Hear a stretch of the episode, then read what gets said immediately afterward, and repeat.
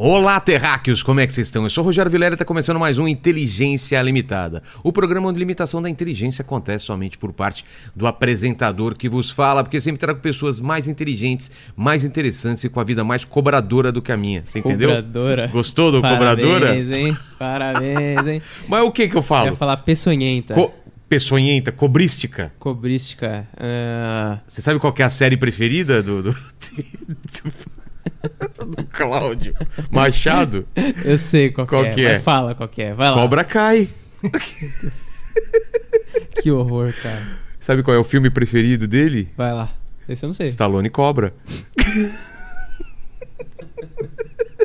Rapaziada, é o seguinte. Vai hoje- melhorar, calma. Isso não, é daqui pra melhor, entendeu? Então vamos lá. Hoje, se você quiser participar aqui dessa. Live Coisa- especial, né? É. Especial pra membros. Por enquanto tá constrangedora, mas Tá, ela mas vai, vai ser melhorar. especial, que eu prometo pra vocês, tá? É, você pode mandar aí seu superchat se você quiser ajudar a gente e tal. Se for um comentário muito da hora mesmo, a gente vai ler. Mas hoje a gente vai dar preferência pras perguntas dos nossos membros, que já Exato. estão mandando pergunta pra gente lá no Telegram. Então, se você quer participar de todas as nossas lives, torne-se É, membro. avisar pro pessoal que o pessoal dos do, nossos membros, a gente tem um grupo no Telegram, eles recebem a agenda antes da gente soltar. Isso, eles sabem quais vão ser os convidados. E a gente fala, ó, esse é pra membro, então as perguntas são daqui. É. Aí você tem a- a- a- essa possibilidade de. É, A gente precisava também fazer um esquema de pegar áudio do pessoal lá. É verdade. É, é, a gente pergunta pode fazer. Em, pergunta em vídeo, inclusive. Dá pra gente soltar o vídeo do, do membro É falando. verdade, é verdade. No Telegram dá pra mandar isso? Dá. Aí Então- a gente coloca o vídeo do nosso membro aí. Fechou. Cara, isso... Ô, Paquito, Paquito, cara. Você ouviu o que ele falou, cara? Colocar foto do nosso membro aí. Não, Não, vídeo dos membros, pô. ficou muito mal isso, Não, cara. vocês estão entendendo errado. cobra. É, ainda mais no programa de cobra, né? Todas as associações possíveis. Mas obrigado, Cláudio, pelo, pela presença. Mas não sei se te falaram, eu sou um cara muito interesseiro. Eu não dou presente, eu recebo presente do pessoal. Sim, me falaram e essa foi a grande dificuldade que É, eu tive. procurar o presente inútil? Pensar um, um presente inútil que tivesse a ver com o que eu faço. É verdade, tem uma história. uma caneta pra você, porque não, não, não, né? É. Sai fora do, do- do- Aí eu tenho uma, uma- uma curiosidade que, óbvio, como eu trabalho há mais de 30 anos com cobra, tudo que está envolvido com cobra me interessa. Desde cobras de, de pelúcia. Ah, né? é? Quando, eu era, quando a minha filha era pequena, eu dava várias cobras de pelúcia, todo mundo dá ursinho. Eu queria uma cobra de pelúcia pra colocar aqui lá no, no cenário, né? Achar uma grandona pra colocar aqui, porque já tem girafa, tem um um tigre, É, e tem o Paupa do Gugu. é, tem o poupa Que é do um Vou te animal mandar uma. selvagem Manda, perigosíssimo. uma aquela bonitona. Isso, vou é te legal. mandar uma. Tá. Mas dessa vez não é uma cobra de pelúcia, mas não tem como ser uma cobra. Por quê? Porque é uma cobra é, que eu adoro é, coisas que são ligadas a répteis, ligadas a cobras. Né? Então é só um, um enfeite. Eu, eu- eu- Entendi, olha aqui. Feita, é, é, se eu não estou enganado, foi feita por, por- por índios. É? É, eu, eu Cara, que bonito consegui isso no Rio. Grande do Sul. Fica bonito no cenário, hein, E aí acho que fica legal no cenário, bonitão. né? Olha Esse só. é o presente inútil. É, não é tão inútil porque vai pro cenário É. E, eu- o, e o útil lá, é Então, aquele livro? E aí eu pensei num, num presente útil. É, que é um livro que foi escrito há 100 anos atrás, em 1911, mais de 100 anos, 1911, Tá. por Vital Brasil, que é quem trabalha com serpente, é a grande referência nacional, né? Porque foi o cara que descobriu que o soro tem que ser específico. Eu não tenho um soro geral para cobra. Ah, é? Cada cobra tem o soro específico. O seu ele só veneno e o funciona seu assim. Ah. E aí ele escreveu em 2011, no- perdão, em 1911 esse livro e em 2011, 100 anos depois, o Instituto Vital Brasil, onde eu trabalho, relançou o livro exatamente, Vilela, como ele foi feito. Olha então só. você tem aí um, um livro que é tem o português daquela época de 1900. Ah, é? Um portuguesão arcaico e. Exatamente. E aí você vai se espantar porque esse livro é extremamente atual. É mesmo? Né? Claro que tem uma diferença de, de população do Brasil naquela época, 100 anos atrás, mas todos os problemas que a gente tinha naquela época a gente tem hoje. Então, eu, toda vez que eu leio esse livro, eu já li esse livro algumas dezenas de vezes, eu me espanto como é que Vital Brasil conseguiu é, programar, pensar 100 anos antes, anos antes um, programa, um problema que a gente ia ter hoje. Né? Vital Brasil é um, muita gente não sabe, é um médico brasileiro, mineiro. Né? Uma das primeiras curiosidades com o Vital Brasil é o nome dele. É. Vital Brasil Mineiro da Campanha. Ah, é? É. Porque o pai dele achava que o, o nome não tinha a ver com família, tinha que ter com a história da vida da pessoa. Então repara, Vital, por que Vital? Porque ele nasceu no dia 28 de fevereiro, que é o dia de São Vital. Tá. Brasil, porque ele nasceu no Brasil. Brasil. Mineiro, porque ele nasceu em Minas Gerais, na cidade de Campanha. Então, Vital Brasil, mineiro de Campanha. Caramba. Diz a vida dele, né? E, e deve ter tido problema na escola para preencher o nome inteiro toda vez, né? Que tem que colocar na Vantagem prova. que eu não tenho, porque quando tem que preencher nome de hotel, porque o meu nome todo é Cláudio Machado. Só? Só O isso. meu é Rogério Gonçalves Ferreira Vilela. Sempre tive muito trabalho. Dá pra- trabalho, né? O seu, quantos nomes tem, Paquito? Meus são quatro também. João Baroni? João Vitor Baroni Sarra. Tudo curtinho, né? É, tudo pelo curtinho, menos é pelo isso. menos. É. E Obrigado. aí- E, aí você lê, eu acho que você vai gostar, porque realmente é um- uma coisa histórica, né? E, e fala da, da importância de, de Vital Brasil, né? Muita gente não, não sabe. Vital Brasil, acho que tem até rua, não tem Vital Brasil? Tem, tem. Ah, é isso? Aqui, É mesmo? Vital Brasil fundou o Butantan, né? Em Ah, 1901 fundou o Butantan e depois é, foi para o Rio de Janeiro. Na época, é, o Rio de Janeiro e Guanabara eram estados separados, né? Depois é que teve a fusão. Então, é, tinha o estado da Guanabara, capital, cidade do Rio de Janeiro, e tinha o estado do Rio de Janeiro, que a capital era Niterói. E ele foi para o Rio de Janeiro e fundou o Instituto Vital Brasil, instituto que levou o próprio nome, em 1911, 1919. E aí o que acontece? Imagina, duas instituições centenárias fundadas pelo mesmo cientista Exato. no Brasil. São poucas instituições centenárias que a gente tem no Brasil, né? Tá, É. O pessoal da, da- quando veio lá do Dom Pedro, então tem o Museu Nacional, o Jardim Botânico. E é legal a gente falar isso porque a gente não sabe da história, né? Da, das- desse tipo de coisa. É uma informação que eu não sabia. A gente vê nome de rua. é, você fala, pô, Vital Brasil, já ouvi falar e não É, sabe e não exatamente sabe. quem foi e o que, e o que fez, né? E aí muita gente pensa que Vital Brasil descobriu o soro antiofídico. E não Tem- foi. Não foi. E aí teve até um, um fato curioso no programa do Luciano Huck. O Luciano tinha um programa de. Tem ainda. Ainda tem, né? É, de- de perguntas e respostas, né? Então a pergunta era essa: qual é a importância de Vital Brasil, né, da sua obra de Vital Brasil? E a resposta que a produção queria que respondesse era ele descobriu o soro antiofídico. Só que essa resposta está errada. Ele Nossa! não descobriu o soro antiofídico. Ele descobriu que o soro antiofídico tinha que ser específico. Exato. Então não tem um soro geral. Quem descobriu o soro antiofídico foram os franceses, foi Calmette, na França. Porque ele usava o soro de Naja. Né? Ele fazia, pegava o veneno, fazia o soro, e para o Calmette, né, para os franceses, eh, esse soro servia para todas as cobras do mundo. Mas não servia. Não, e aí Vital Brasil começou a perceber que o soro do francês não funcionava nas cobras brasileiras. E aí que ele começou a testar, né? E testar e ele começou a ver que o soro tem que ser específico. Então, por exemplo, para jararaca hoje a gente tem um soro só, que a gente chama de soro antibotrópico. Para cascavel a gente tem um outro soro. Tá. Então, se eu for picado por jararaca, não adianta eu tomar soro para cascavel ou soro para coral. Adianta um pouco ou não adianta nada? Ah, é? Mesma coisa que não tomar Não nada. adianta nada. Na verdade, pode fazer até mal. Então, eu não sei se, se vai te interromper eu, eu perguntando como funciona um soro, né? Então, boa pergunta. Vamos lá. Vamos lá. É, primeira coisa que as pessoas confundem é soro com vacina. Exato. Né? Então, o que, que a vacina é de diferente do soro? O soro ele já tem os anticorpos prontos. Diferente da vacina que eu produzo meus próprios anticorpos. Então vamos a, pegar um. a vacina, então, é, o meu corpo vai produzir o anticorpo. Isso. Com o vírus enfraquecido. Exatamente. Então, sei lá, você vai tomar uma vacina para gripe, por exemplo. Sei. Aí o que, que acontece? É, a gente coloca no teu corpo o vírus da gripe atenuado. Tá. né? Você não vai desenvolver a doença, ou talvez tenha uma doença muito fraca, Muito uma fraco, reação, e você começa a produzir anticorpos. Na hora que o, o vírus da gripe atingir você, você está cheio de anticorpos e vai poder defender.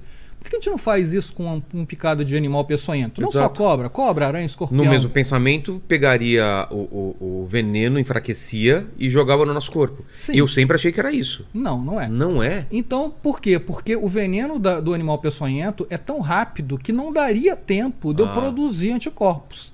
Então eu Caramba. tenho que ter uma ajuda para produzir os anticorpos. Quem ajuda a gente nisso é o cavalo. Então o que, que eu faço? Eu, eu vou pegar esse veneno bem atenuado Tá. e vou injetar no cavalo. Que ele tem um sistema imunológico melhor que o nosso? Sim, não melhor, mas é, é mais desenvolvido que o animal maior. Tá. Você vê, um cavalo tem em torno de quê? 45 litros de sangue. Mas, por exemplo, um isso. boi não poderia? Um touro? Poderia, na verdade, você pode produzir soro em qualquer animal. Grande. Até não, não, posso produzir em pombo, por exemplo. O quê? Posso. É Agora mesmo? você imagina a quantidade de pombo que eu tenho que usar. E aí por que que você escolheu o cavalo? É. Primeiro por isso, né, por um animal de grande porte. Segundo porque ele é fácil de você lidar, né? Não podia fazer isso num rinoceronte. Exato. Podia. Um leão. Em tese, um leão. Em tese, poderia. Mas não é complicado. Devem ter até tentado, mas não estão aí pra contar, né? É, quem tentou não se deu bem. E, e outra vantagem, né? O cavalo tem em qualquer lugar do mundo. Então eu posso padronizar. Mas não tem perigo de eu, de eu matar o animal com isso. Não, por quê? Porque eu dou uma dose de veneno, na verdade não é só uma, são várias doses de veneno bem fraquinhas. Tá. E aí o que, que vai acontecer? Esse cavalo vai começar a produzir os anticorpos. Claro que se ele, não está imune ao- ao- à picada de cobra. Se ele for picado por uma cobra, uma jararaca, uma cascavel, ele vai morrer. Ou pelo menos vai ficar muito mal. O que eu faço, e aí tem um controle de médicos veterinários para isso, eu vou começar a injetar doses pequenas de veneno. E ele vai começar a produzir mais anticorpos. Entendi. Injeto, passo dois, três dias, injeto mais um pouquinho e a taxa de anticorpos dele vai começar a aumentar.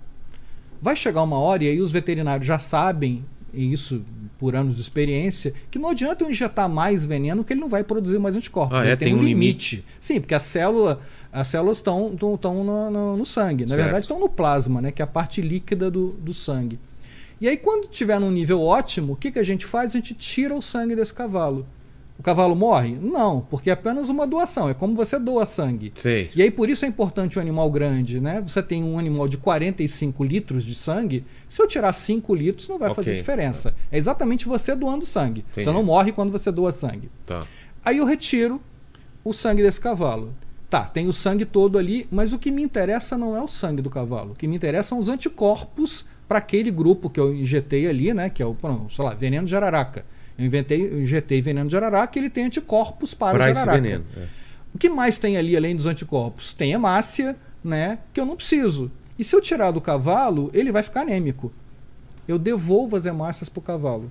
Eu, eu Ah. separo a parte figurada, que a gente chama, né? Que são as células. E é, e é Do um plasma. processo complicado? Não, você separa por centrifugação. Ah, é mesmo? É. Às vezes até por de- deposição ele Mas vai isso caindo. já na época do Vital ele conseguia? Já... É mesmo? Claro que não é no, no, no- No na- nível- no nível que a gente tem hoje, mas Caramba. ele ele começou a desenvolver isso. Que isso há 100 coisa absurda. atrás. 100 anos atrás o cara conseguir fazer isso. Cara, na verdade, Vilela, o Vital Brasil, ele era médico, né? É. Mas além de ser médico, ele teve que aprender a criar serpentes. Porque ele também tinha medo de cobra. É? Óbvio. Também por quê? Porque você não tem medo de cobra. Claro que tem. Claro Para. que tenho. Óbvio que eu tenho. Olha, eu vou te falar uma coisa, eu tenho medo de várias coisas. Tá. Eu tenho medo de ser atropelado, por isso eu olho pros dois lados na rua quando eu eu atravesso. também. Eu não ando no parapeito do vigésimo andar porque eu tenho medo de cair. Você não encosta? E eu não vou tocar em cobra sem saber o que, que é. Por isso Você não tem que um pavor que te paralisa, Não. mas você tem um respeito, você tem um medo. Claro, claro. Entendi. O medo é o que te mantém vivo, Vilela. É. O dia que você não tiver medo de nada, você tá morto É, a mas no segundos. meu caso é uma coisa que ultrapassa o medo. Aí é fobia. É. Aí é outra coisa. E é engraçado que é com cobra e com aranha grande, aquelas aranhas. Eu fui com o Richard lá pra Amazônia e no meio da mata encontraram aquela aranhona e a galera colocando na mão e eu, putz, eu falei, não, não consigo, cara. Minha mulher colocando aqui e tal. Eu, Aí é trava, fobia, trava. é fobia. É. Então, a gente, quando a gente fala que não tem medo, é, é um risco muito grande. Então a gente tem respeito por cobra. Mas tem gente que não tem medo nenhum e, e se arrisca, né? Sim, e esse é o grande problema. E né? alguns deles não estão vivos mais pra contar, né? Exatamente. E alguns fazem isso como forma de sensacionalismo também. É. Mas não tem perigo de você trabalhando tanto tempo chegar a um ponto e falar, ah, eu conheço muito e tranquilo. E é isso que acontece. Normalmente os acidentes, quando acontecem com biólogos, com pessoas que trabalham com cobra, é exatamente achar, ah, eu já sei fazer. Lembra aquele cara que foi nadar e, e tomou uma ferroada de uma. Isso. Do que, foi De mesmo? uma raia. De uma raia, né? Cara, o cara experiente pra caramba e a chance de acontecer aquilo era muito pequena e aconteceu. Aconteceu. Porque você começa a, a pular É. é, as regras. Ah, não, eu já sei, não preciso mais tomar cuidado. Vou virar de costas para uma cobra é porque eu já faço isso há 30 anos. E não funciona assim. É. Normalmente, quem é acidentado não é o cara que está começando. O cara que está começando, ele tem toda a regra ali na ponta do dedo. Ele tem medo, Exato. muito mais. E aí depois, infelizmente, muitas pessoas começam a, a relaxar com isso. Exato. Mas voltando pro soro, então. Hum. é, A gente separa. estava separando lá a, As o hemácias- plasma das hemácias. É. Devolva as hemácias para o cavalo Tá. e pega o plasma. E agora Plasma é, o que, é uma que cor tem? é a parte líquida, é branca. É branca? É. Tá. É, é a parte líquida do, do, do sangue, né? O Tá. sangue, é, você tem as células nadando naquele líquido que, que é o e plasma. o anticorpo do cavalo não faz Tá mal pra gente. Então, o anticorpo do cavalo ele vai ser aí tratado, vai ser purificado, tem todo um processo industrial aí Sei. que vai se transformar numa ampola. E essa ampola é o que você recebe na hora que você é picado por cobra. Então, se você é picado por uma jararaca, você vai para o hospital E lá tem, nos hospitais credenciados, não todos, né? E você tem lá o soro que você vai receber e vai, esse soro vai neutralizar a picada de, Mas aí vem uma que pergunta que eu acho que você está pensando também em casa e você também, Paquito. Você foi picado por cobra. O cara pergunta: qual cobra? Aí você fala, velho, não faço a menor ideia que cobra é. E aí, Exato. cara? E aí não é pra você ter ideia, porque É, você não porque- é obrigado a saber É que porque cobra. veio a. Né, né, o Paquito? É. Eu não perguntei o nome dela. Exatamente. Tipo, ela veio, picou. CPF, RG, CPF. não- Por favor, essa senhora, é, que- qual é o seu CPF? Eu não sei. É, é CCF, aí? né? E aí Cadastro de tem- cobra física. Exato. Olha, Paquito, você tá na. Você tá, você tá sendo mal influenciado por aí. Você não era Tá assim. vendo? cara. Eu não era, Eu e o cara. Lene estamos te levando Então, por um levando para o caminho. Mas e aí? Porque E aí- deve acontecer muito isso. Sim. Cara, e aí fui- tem o primeiro erro que as pessoas fazem, e muita gente fala, né? Vamos matar a cobra e levar pro médico. É, já ouvi isso. Tem que levar a cobra pra De saber. jeito nenhum. Isso é um dos maiores erros. Primeiro, Tá. e quando você tá. Primeiro, você não deve matar animal nenhum. Né? Não, Aí, e, e eu- no meu caso, por exemplo, eu nem iria atrás da cobra de medo. né? muita gente faria isso. Sério? Muita gente faz e tenta matar o bicho é, e levar pra lá. Às vezes o médico também não sabe reconhecer cobra, porque o médico não é biólogo. Então, e aí? nem é obrigação dele saber aquilo. É. Então como é que a gente descobre, né? Na verdade é que esses acidentes, esses- essas cobras, elas têm ações é, clínicas diferentes. Então, ser picado por jararaca me dá uma reação clínica, ser picado por cascavel me dá Ah. outra reação clínica. Os venenos são diferentes. Sério? É tão diferente Sim. assim? Então, quando você tem um, um- um picado por uma jararaca, você tem basicamente duas ações. O veneno ele é citotóxico, ele vai causar, um- se você desenvolver até uma, uma possível necrose, você pode perder um, um membro, Caramba. perder o dedo, perder o braço, perder a perna. E ele vai te dar hemorragia. Tá. Um veneno de cascavel, ele tem uma ação é, neurotóxica. Ele vai agir no teu sistema nervoso central. Então são duas ações que um médico treinado vai saber diferenciar. Por exemplo, então vamos lá. Uma situação hipotética, Paquito foi picado. Sim. Ele chega com que tipo de que, que tipo de, de sintoma ele pode chegar no hospital pra gente diferenciar, vai? Então, vamos supor, ele foi picado por uma jararaca. É, o que, né? que vai acontecer com então, ele? a primeira coisa que vai dar é dor. Dá uma dor violenta. intensa? Intensa. Na perna, por exemplo, começa a pulsar, o que que é? Dói e começa a inchar, Tá. tá? É a primeira ação. E o veneno vai começar a ser... Como que é a picada? A gente tem foto pra mostrar como que é picada? É, é picada que fala de É, cobra? picada. Mostra, vê se acha pra gente. Tá. Então, então, então o- o- as cobras venenosas têm dois tipos de dentição. Tá. É, tem uma dentição que a gente chama de dentição solenóglifa, que são aqueles dois dentões grandões Que é a o gente tá famoso que a gente vê, é. Que é a jararaca, que é, que é a cascavel, que é a surucucu. Certo. Né? E aí ela injeta é, o veneno, ela morde É, esses dentes são pra injetar. São pra injetar. Ela crava e sai por onde? Sai...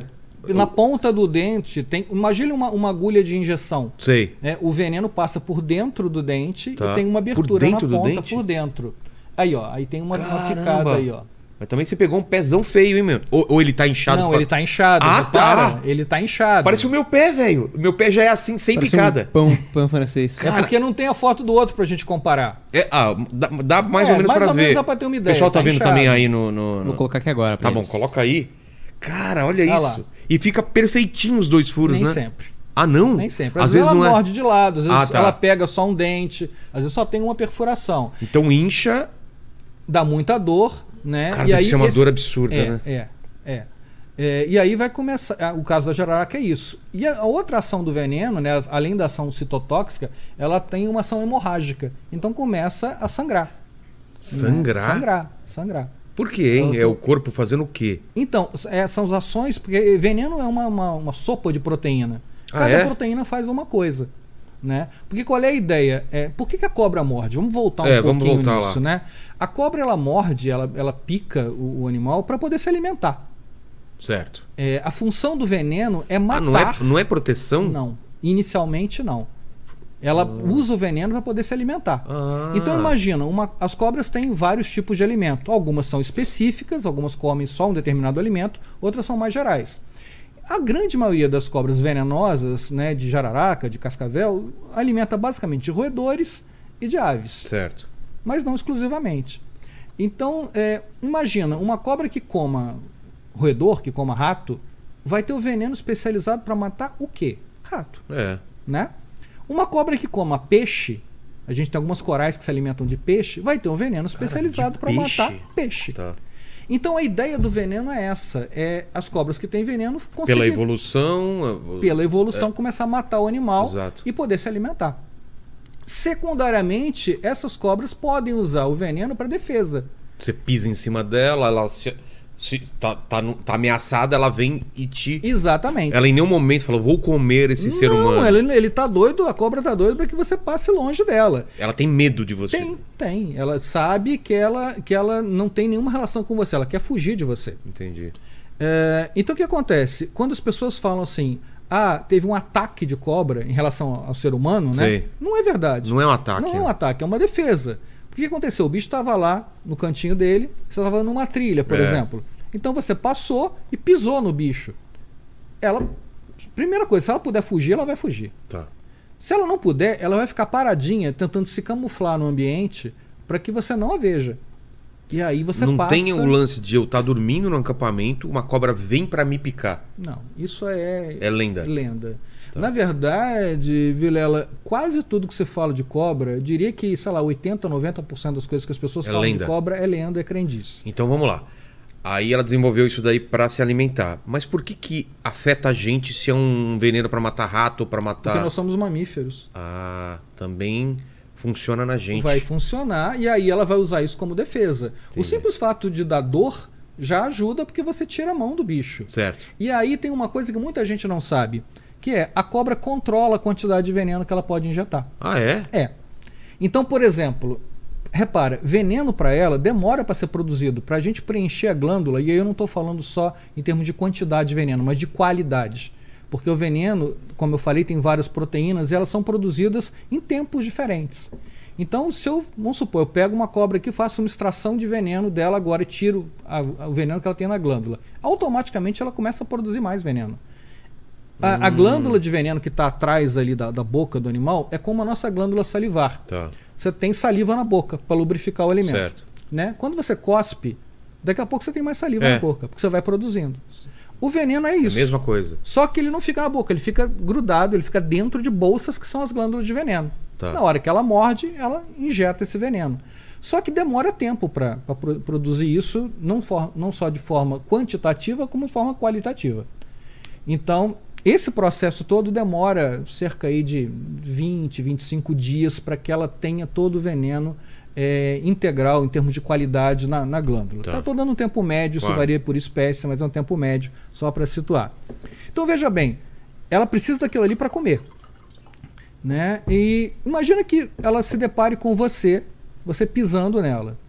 Se ela conseguir injetar uma quantidade pequena de veneno e que simplesmente faça que vá doer e você tire a mão, para ela é a melhor das Já- situações. Porque ela não gastou o produto caro dela, que é o veneno, e quando ela precisar comer, ela vai ter veneno. Entendi. E algumas cobras, cerca de 30% a 40% desses acidentes, tem o que a gente chama de bote seco. Ela não injeta Ela veneno? não injeta veneno. Ela morde, a, a penetração do dente vai doer, óbvio que vai doer, e você vai tirar a mão. E ela conseguiu resolver esse problema Mas sem como- gastar uma gota Mas como ela sabe se só isso vai resolver? Não sabe. Não Esse é o sabe. problema. Depende muito. Isso é de indivíduo para indivíduo. Claro. Depende do estresse. Tem bicho que está muito estressado. Entendi. Né? Então, por exemplo. Se mas- tiver só picada, não, não tem problema. Não, em tese Mas não. vai Se- inchar? Vai, porque é uma ação local. Se você pegar um, um, um espinho e espetar, vai inchar. É Entendi. uma reação local. Mas não vai desenvolver nada. E é por isso, voltando àquele nosso início de papo, que Ah, não é? adianta eu saber que cobra foi.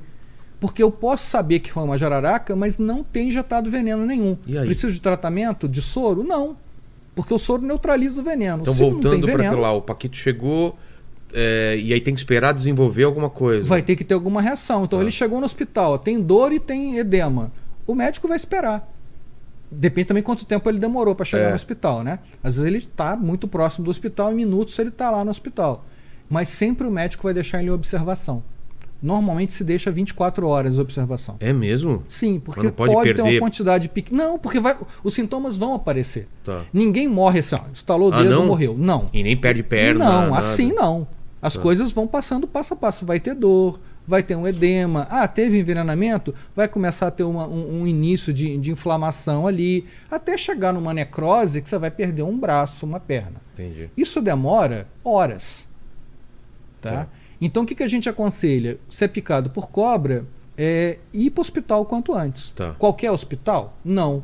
Hospitais que têm soro antiofídico. Mas como você vai saber? Então, você tem uma lista da, do Ministério da Saúde, distribui isso, é, é, de uma lista onde os hospitais que têm um atendimento para isso. No Brasil, a gente tem uma grande vantagem, né, que é o SUS. É. Né? O Sistema Único de Saúde no Brasil faz com que o soro seja gratuito. Olha só. Então, não tem nenhum hospital privado que tenha soro.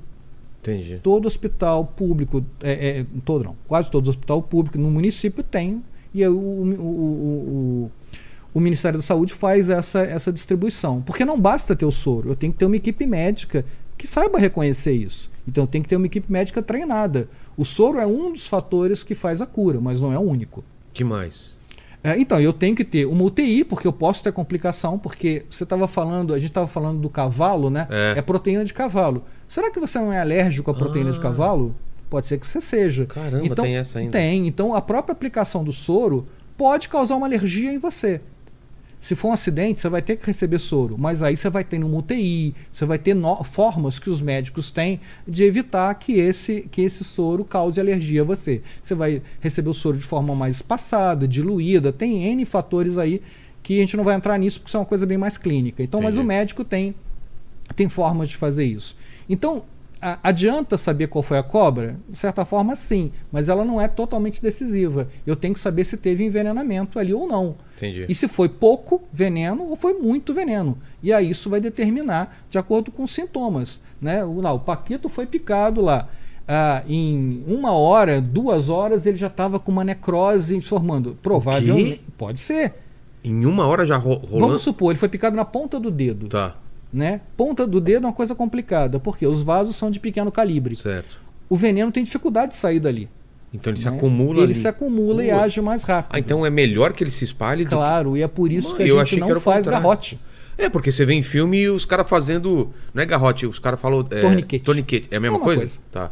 Amarrar o local da picada. É, Qual é a espalhar. ideia que as pessoas têm de amarrar o local da picada? Fui picado na mão. É. Ah, eu vou amarrar o local da picada Pra porque espalhar. aí ele não espalha e não chega no coração. Como se fosse o coração que fosse atingido. Não é.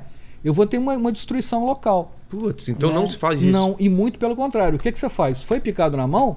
Levanta o braço. Pra descer. Pra descer. Caramba, velho, você sabia disso? Isso pra mim é uma. Eu não fazia ideia. Cara, eu, eu, eu, eu tinha esse lance do, do torniquete. É. Não, vê. de jeito nenhum. Isso é a E- pior e de coisa. chupar também É o- outra bobagem.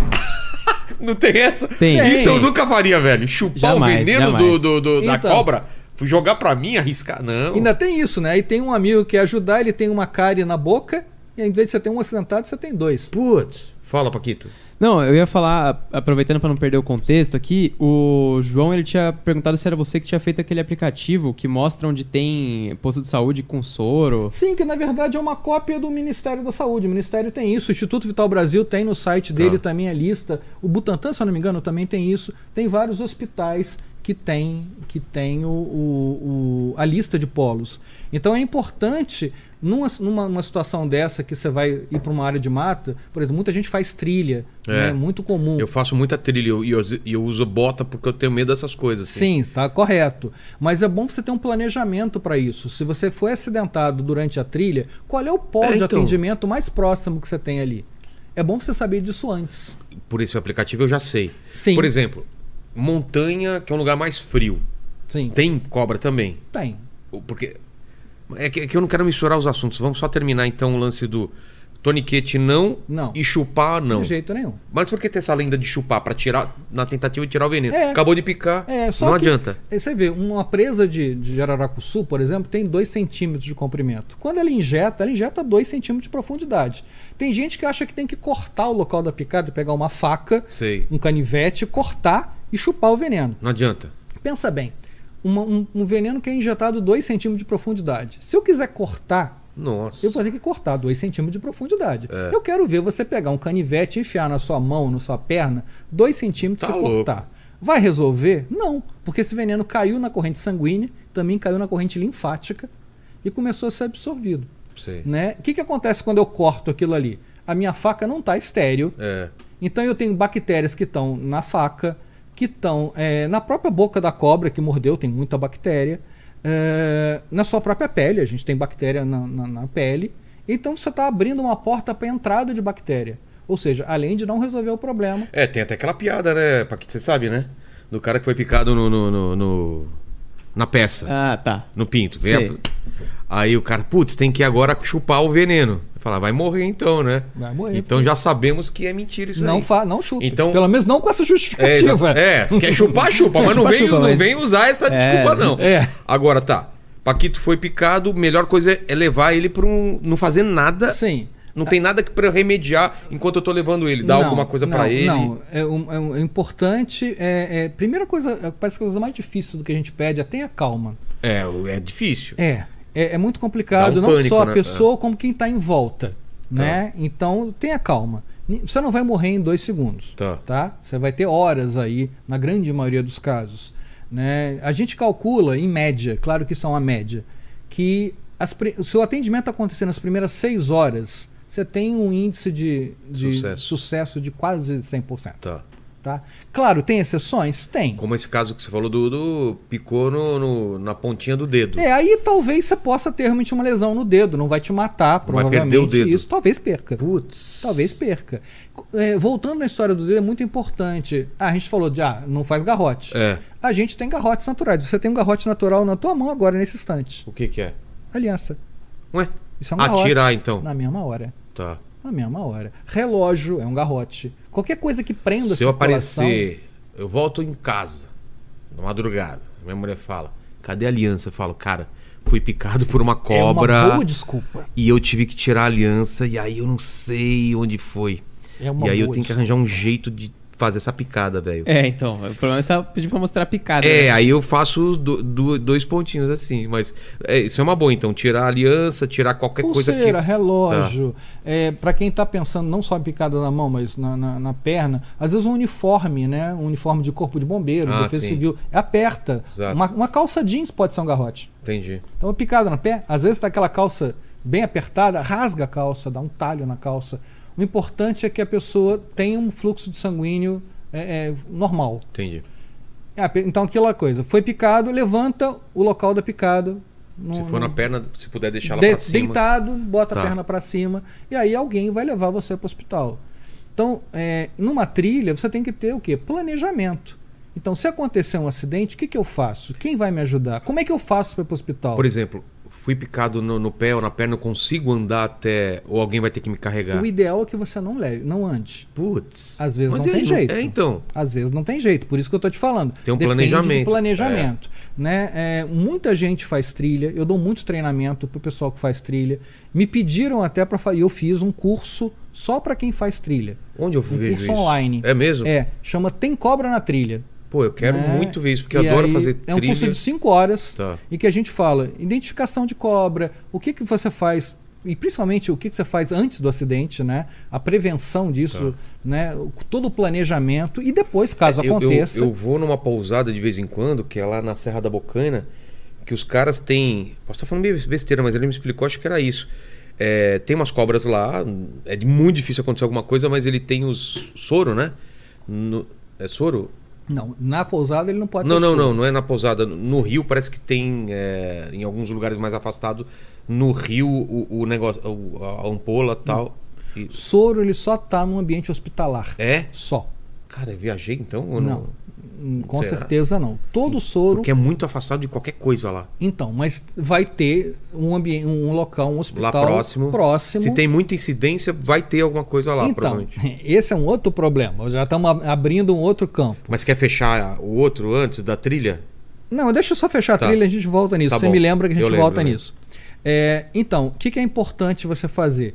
É, no caso da trilha, você tem um planejamento, Tá. tudo isso.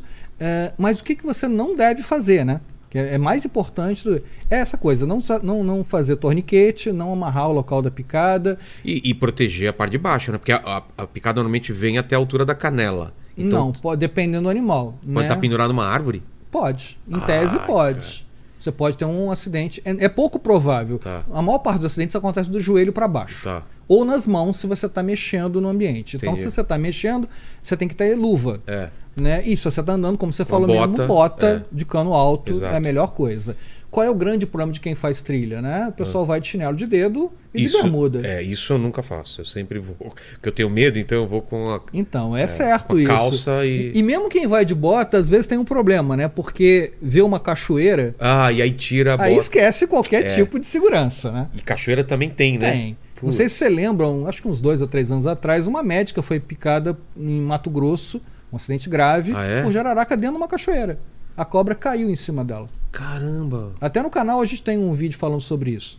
Né? Foi um acidente que chamou muita atenção do, do Brasil e, a E- médica ficou muito grave? mal. Foi gravíssimo. Porque demorou É, pra atender? O que, que então, foi? porque ela estava no interior do Mato Grosso, demorou para conseguir atendimento. Eu acho que a região, se eu não me engano, não, não, não tinha soro, não tinha um hospital próximo. Ela teve que ser transferida para aqui para o Butantã, aqui para São Paulo. É, e aí ela conseguiu. Nossa, mas aí ela, uma família que que, tinha azar, recurso e Caiu em cima dela? É. Meu Deus. É pouco provável, mas acontece. É. né? Então, mesmo dentro d'água, cobras venenosas entram na água.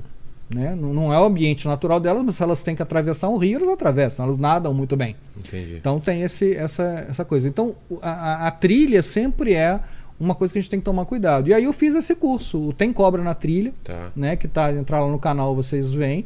É, e aí é um curso de 5 horas completo. E aí o pessoal tem gostado muito porque não tem esse material exclusivo para quem faz trilha. E aí eu pensei em fazer um, É, um é produto boa mesmo. diferenciado. Então, o antes, o durante. é, o, que, o que eu. É porque eu não lembro. Cara, é muito difícil você ver a cobra, né? Numa trilha. Eu faço trilha pra caramba. Sim. Porque onde já tem um caminho mais ou menos já batido, ela não fica, né? Não. Então eu vou normalmente onde tem esses caminhos batidos. É, e tem outra vantagem, por que, que você não vê a cobra? Porque Ah. as cobras venenosas, elas têm uma estrutura que a gente chama de fosseta loreal, que é um buraquinho que fica entre o olho e a narina. Tá. As venenosas têm isso, com exceção das corais verdadeiras que não têm.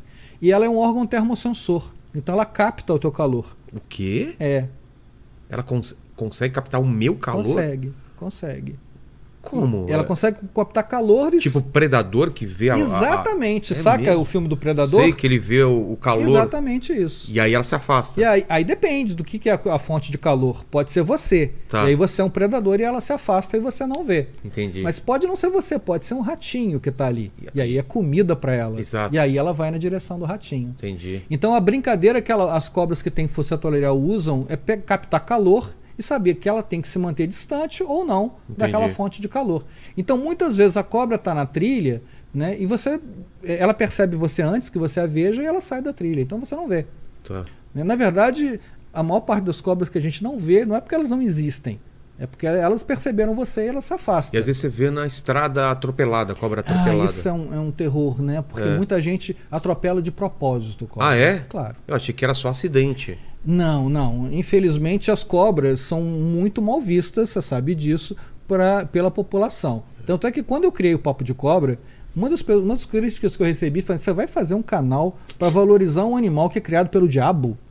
É, tem essa, depois a gente pode até falar sobre isso, essa relação que tem até por causa de Adão e Eva e tudo mais. Exatamente. Então a cobra. é Mas era vista- outra cobra, até porque na Bíblia fala que tinha pernas, né? tinha, tinha patas, e não sei, não é essa cobra agora. E aí é isso. E aí as pessoas têm muito é, medo de cobra e tem pessoas que matam cobra por- pelo simples prazer de matar. E, tem, tem- e aí tem aquelas O crendices. cara tem um sítio, tem uma fazenda, então apareceu cobra, não mata. E aí a ideia deles é matar. Não Pra- mate. É, o que, que faz pra deixar ela afastada da casa, pelo menos? Boa me pergunta. falaram, do- me falaram porque eu, eu, eu vou sempre, né, pra, pra montanha Sim. essas coisas. E tem uns lugares que os caras colocam um negócio na terra que é tipo uma vibração que afasta. É propaganda enganosa. O mesmo. quê? É. Os caras estão me enganando? Não tem nenhuma comprovação científica que isso funcione. Ah, é? É. Mas já ouviu esse papo, Já, né? O que, que é que eles colocam? É Já. tipo uma. É, um ferro? vibrador ali que transmite é, um tremor ali que a bicha afasta. Tá. Não existe comprovação eh, científica nenhuma disso. Né? Mas as pessoas falam muito da- dessa- dessas crendices aqui. Eh, então, esse tipo de, de, de atividade, de você encontrar uma cobra, você perguntou por que a cobra entra na casa. É. Né? Então, eh, dá para responder isso dizendo que tem um, um processo que a gente usa que a gente chama de quatro As. São quatro palavras que começam com a letra A, que se você controlar, você tem reduz muito a chance de uma cobra entrar na sua casa. Tá. Primeiro A é o acesso. Se a cobra tem acesso ao seu terreno, é- ela vai entrar. Que acesso é esse? Às vezes o terreno não é murado. É, aí não tem jeito. Sítio, essas coisas não tem jeito. Né? Exatamente. Às vezes, numa própria casa, que você está dependendo de um ambiente natural, a cobra pode passar por debaixo da porta. Ah, Né? Às vezes tem fresta. No telhado, ela pode vir pelo telhado, pela janela. nossa, eu tô ficando horrorizado já. Então é cuidar do acesso. Tá. Tá? Primeiro ponto. Então é, é ver é, é, é, locais em que a cobra Poderia possa entrar. acessar. Ah, mas a minha casa tem muro. Legal, mas será que não tem uma árvore encostada no muro e que Ah. eu posso vir pela árvore? Entendi. Às vezes, Vilela, uma, uma, uma vassoura encostada Já é o suficiente. é o suficiente para ela ter um ponto de apoio. A cobra não, não escala muro liso. Tá. Mas pontos de apoio ela pode ter. Daqui ela vai numa, num, num balde Entendi. que está ali, que vai para uma janela, que vai para não sei o que, que chega no telhado. Tá bom. E aí acaba entrando. Então, nosso primeiro A é acesso. Bem, mas não adianta ter acesso se não tem onde ela se esconder, porque a cobra não vai entrar na sua casa e no ficar jardim. na porta da sua casa Vou olhando ficar no para jardim, você. numa grama, ela não, fica. vai. Tá. Ela precisa do segundo A, que é abrigo. Tá. Então ela tem que se esconder em algum lugar. Que lugar pode ser isso? Aquele material velho que a gente deixa lá na casa, Sim. jogado no quintal, que a gente não sabe o que que vai fazer com aquilo, né? Um pneu velho, um vaso, Telhas, é. telha acumulado, madeira. Ah, eu tenho uma, uma lareira em casa, então estou acumulando lenha ali para o inverno fazer. Isso é um local que ela tem. Então ela tem que ter abrigo, né? Bem, não adianta ela entrar na sua casa e ter abrigo porque ela precisa comer. Comer. Ela tem que ter alimento. Cobra, a gente falou, as venenosas Rato. comem rato. O que, Que que atrai rato? Mas o que mais, além de rato? Ratos e aves, as venenosas que a gente Tá. está tratando. Tem bichos que comem peixe, comem Tá. come lesma, mas a gente está falando das venenosas aqui. Tá. Né? Então, rato, o que, que atrai rato? Sujeira. Lixo. Lixo, é. E é- será que a gente é, é, trata bem do nosso lixo ou a gente cria lá e joga em qualquer lugar lá e tem rato ali? Entendi. Se tem rato, às vezes não é dentro da sua casa, mas pode ter um lixão do lado. Então ela vai lá, come no lixão o rato e volta para tua casa. O abrigo está ali. Entendi. Então, nosso terceiro A é alimento. E o nosso quarto A é água, que é o mais difícil de controlar. Por quê? Porque você tem acúmulo de água em pneu velho. Mas ela gosta de água? Ela bebe água. Como Ah. todo animal precisa de água. Né? Alguma Entendi. água ela tira do alimento, mas ela também bebe água. Nas folhas, na, na, na- o potinho de, de água do cachorro. Entendi. É o mais difícil de controlar dos quatro. Então, é, mas de qualquer jeito são os chamados quatro A's. Se você controla isso, ah, a chance de ter cobra é zero? Não, não é. Dependendo de onde você mora, então não é mesmo. Se eu faço uma casa no meio da, da Mata Atlântica, é óbvio que eu tenho animais ali. É muita pretensão sua querer fazer uma, uma casa no meio do mato e achar que não vai ter animal ali. É. Né? Eu sempre falo, você não quer ter cobra na sua casa, vá morar no vigésimo andar de um prédio numa grande cidade. É. Mesmo assim, não é, a chance também não é zero. não é. Como já- assim? É, então, eu já, eu já fui chamado. é, eu moro no Rio, né? Você É. sabe. Então, eu já fui chamado numa casa no Leblon, no décimo andar, em que apareceu um filhote de jararaca no décimo andar. Como? Como? A pergunta é como. A gente vai investigar. Nesse caso específico, é, a pessoa gostava muito de criar, de ter, ter planta em casa. E ela ia é, comprar xaxim com samambaia. Sei. Então, num dos xaxins que ela comprou, veio um filhote de jararaca. Nossa, cara, ele foi Um dia- crescendo. Não, não foi crescendo. Cobras podem ficar meses sem comer. É? É, não tem um, o metabolismo de cobra é a coisa mais lenta do mundo, né? Eu sempre brinco tipo assim, é, tem esses especiais de televisão, a vida da cobra. Aí a cobra correndo, quando isso tudo é, É editado. é editado. A vida da cobra, se eu for fazer um, um- um vídeo sobre um Tempo documentário em tempo real, Chato. você desliga a televisão, o bicho não faz nada. É? Ele fica parado 90% do tempo. Ele nem pisca, porque ele não tem pálpebra, né? Nossa. Cobra não pisca. Então ele não faz absolutamente nada. Então a vida de cobra no- nos especiais é, é tudo preparado pela produção. né? E é legal porque chama atenção, mas não é um fato real. Então a cobra fica lá dentro do, do, do xaxim lá. Um dia, de repente, ela resolve sair. E aparece no meio da tua sala. Foi o que Cara, aconteceu. Que doideira, num É, apartamento. é possível acontecer. É, É, mas é a provável chance- não, é. mas é, é possível. Deixa eu roubar aqui uma, Tá. uma balinha aqui. Que doideira. Então, chance zero, não tem. Então essa vibração aí é balela, É. esse negócio de vibração. Puta, o pessoal me deixou tranquilo e agora você me não deixou mais tranquilo. Por isso que eu te falei, 90% das coisas que as pessoas falam É, não faz é sentido. Mas óbvio que tem, tem coisas que, que é, as pessoas falam baseado em alguma coisa. Eu vou te dar um exemplo de uma, uma coisa, e eu sei que vai ter muita crítica do pessoal que está tá vendo a gente aqui, porque é o meu vídeo que é mais que tem mais hater. Ah, é? É. Tem um produto é, que é vendido quase todo o Brasil, mas principalmente no Centro-Oeste e no, no Nordeste, chamado Específico Pessoa. O que, que é isso? Isso é um produto que é, um, é um, um líquido que é feito segundo. Não posso nem chamar de bula porque não é um medicamento. Então, o papel lá que vem junto Sei. lá e diz para que, que Segundo serve. as- o manual de instrução. Manual de instrução, vamos chamar assim. Né, que fala que aquilo ali é uma, uma, um- uma tintura feita de ervas que cura picada de qualquer animal. Cobra, aranha, escorpião, é, tudo. velho. E chama específico pessoa. Tem outros também. O específico pessoa é o mais conhecido. Tem o específico Esser, pau X. Cada região tem um nome. Que é um produto que as pessoas compram muito, em, principalmente em loja de produto agropecuário. Ah, é? Não, não é, não é um, um medicamento. E as pessoas dizem que funciona. Eu acho muito interessante porque, primeiro pelo nome, né?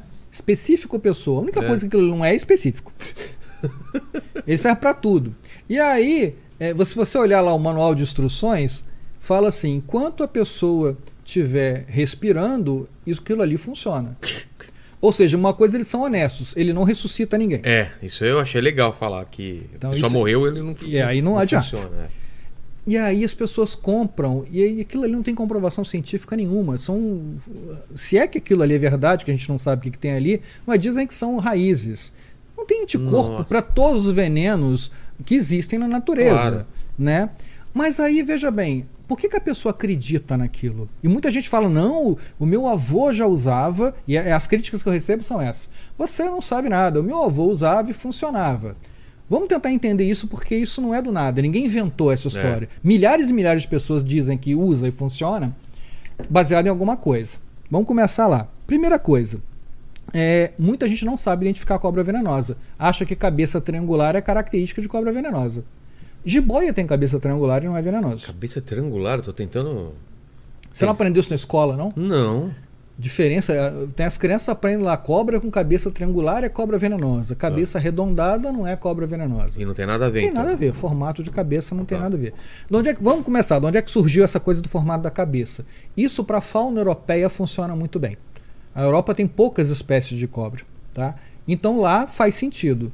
Os primeiros livros que vieram para o Brasil eram livros normalmente franceses eh, e eram traduzidos para o português. Então tudo que valia para a fauna europeia foi jogado para a nossa fauna, que é completamente diferente Entendi. tá? Então não serve.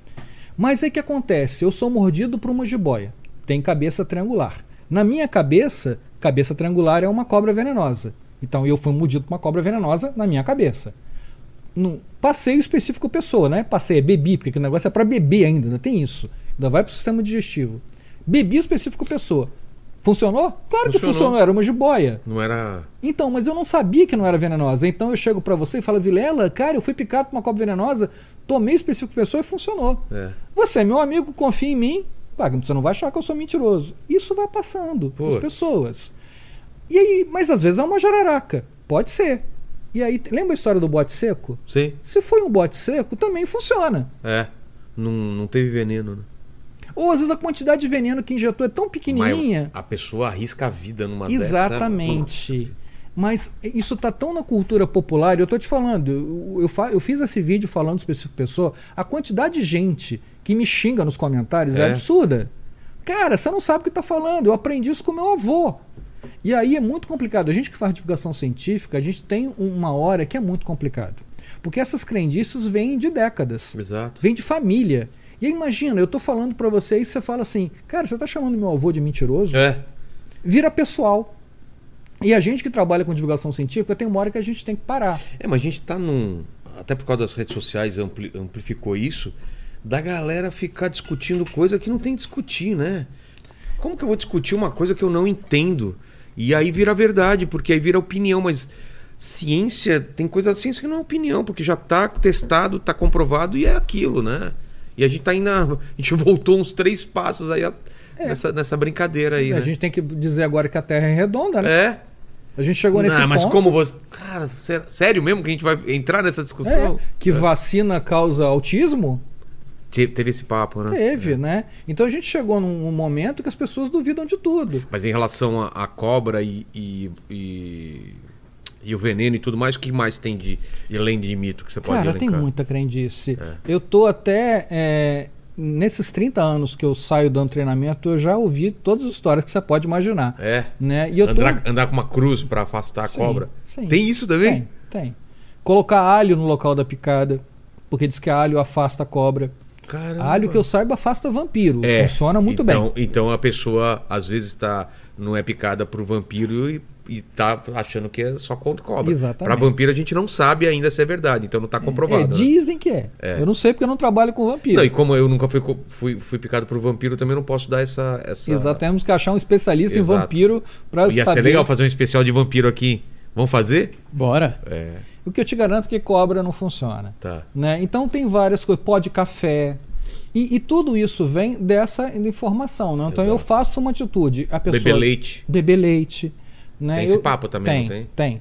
Tem N Veneno bebe leite. É. Tem muita coisa. Tem até história, né, que não tem a ver com veneno, mas que você já deve ter ouvido, que é a história da manga com leite. É, isso sim. Então, Já ouvi, eu ouvia isso quando era criança. então, meu pai, meu pai era do interior de Minas. Coitado, ele não teve, ele não teve formação, ele fez primeiro grau, tudo, e ele acreditava muito nisso. E eu falava, pai, isso é mentira, isso não faz, não tem fundamento nenhum. E ele não, ele acreditava porque seu avô já falava isso. Então eu tenho essa experiência de família É. nisso. né? E aí um dia, eu, eu- na minha casa tinha, tinha uma mangueira. Eu peguei uma manga, e olha que eu nem gosto de leite, cara.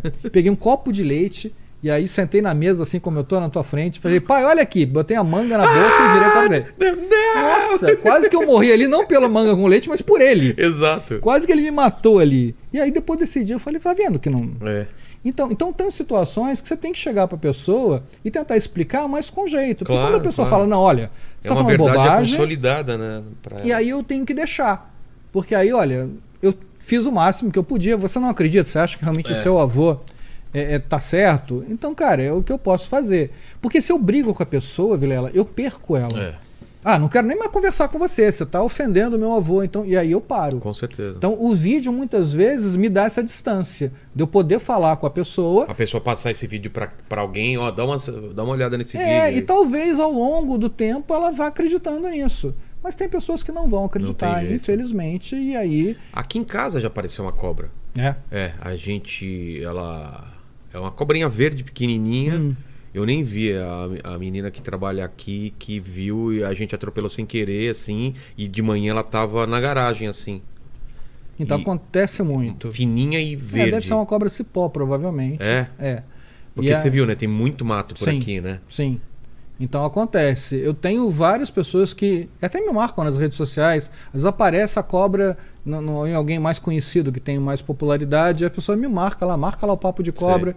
E aí, volta e meia, é, é, as pessoas entram em contato comigo para saber que animal é e tudo. Mas você É. vê, né?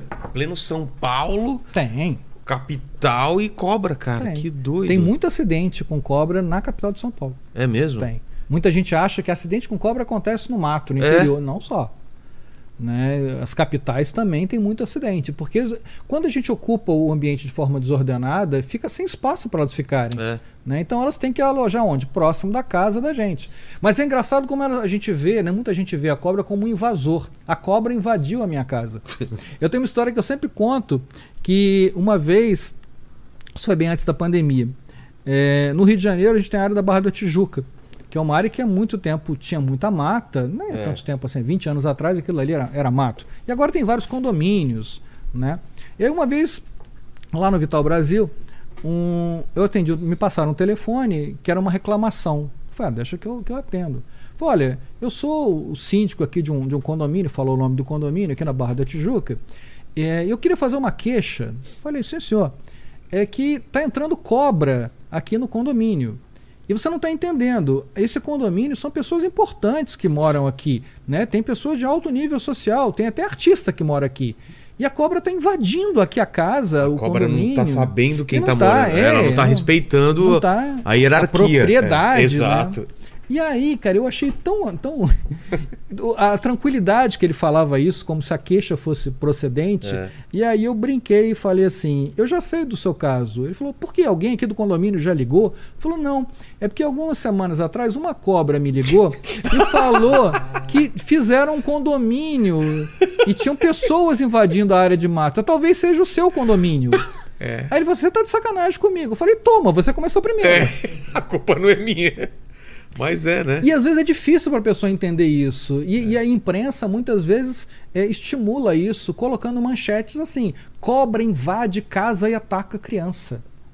Cara, você que lê uma manchete dessa e não está acostumado, você fica com ódio do animal. Claro, tadinho, uma criança estava brincando, uma cobra invadiu a casa para matar essa criança. Que animal. Por isso que o pessoal fala que cobra é uma criação do demônio, né? É. E aí as pessoas veem cobra e matam. Muitas pessoas, muito, Vilela, eu recebo diariamente, é, é, tanto na- nas redes sociais, no Twitter, no, no- no- Instagram, ou às vezes mesmo no WhatsApp, fotos de cobra morta e, e a pessoa pergunta assim: essa cobra é perigosa? Eu falei, agora não, você já matou. Muito Se bom. você mata a cobra e depois Como- me é, pergunta. agora ela não tem o menor perigo. Porra, Não, depois de. já- e, e é engraçado, porque tem algumas crendices em cima disso, né? Tem, tem gente que fala que se você cobra, cor- cobra, mata a cobra no meio, corta, É. ela regenera. Diz que junta os dois pedaços Já ela volta à vida. é. Então o que, que as pessoas fazem? Olha como Na as pessoas cabeça. são. Não. Elas cortam a cobra em três pedaços. Nossa. Pega pedaço do meio e queima. Caramba. Porque ela não tem como. Olha que loucura. Olha que doideira. E aí a cobra não tem como regenerar. E de onde vem o mata-cobra e mostra o pau? Não sei. Não tem? Tem, Faz tem. o menor sentido. Nenhum. Tinha que mostrar a cobra, não o É, pau, né? exatamente. É, é. Mata a cobra e mostra o pau. E E eu, tem- ma- eu mato a cobra e mostro o pau. É. Normalmente a pessoa fala isso em que sentido? Que eu faço e. e- E, e mostro que fui eu que fiz. Ah, é. e, ah, tem a prova aqui mostrando o pau, Ah, que eu usei o pau para matar. é. Tem um outro, um outro pagode também que fala depois que mataram a jiboia, jararaca deita e rola. Não sei qual é a relação, não?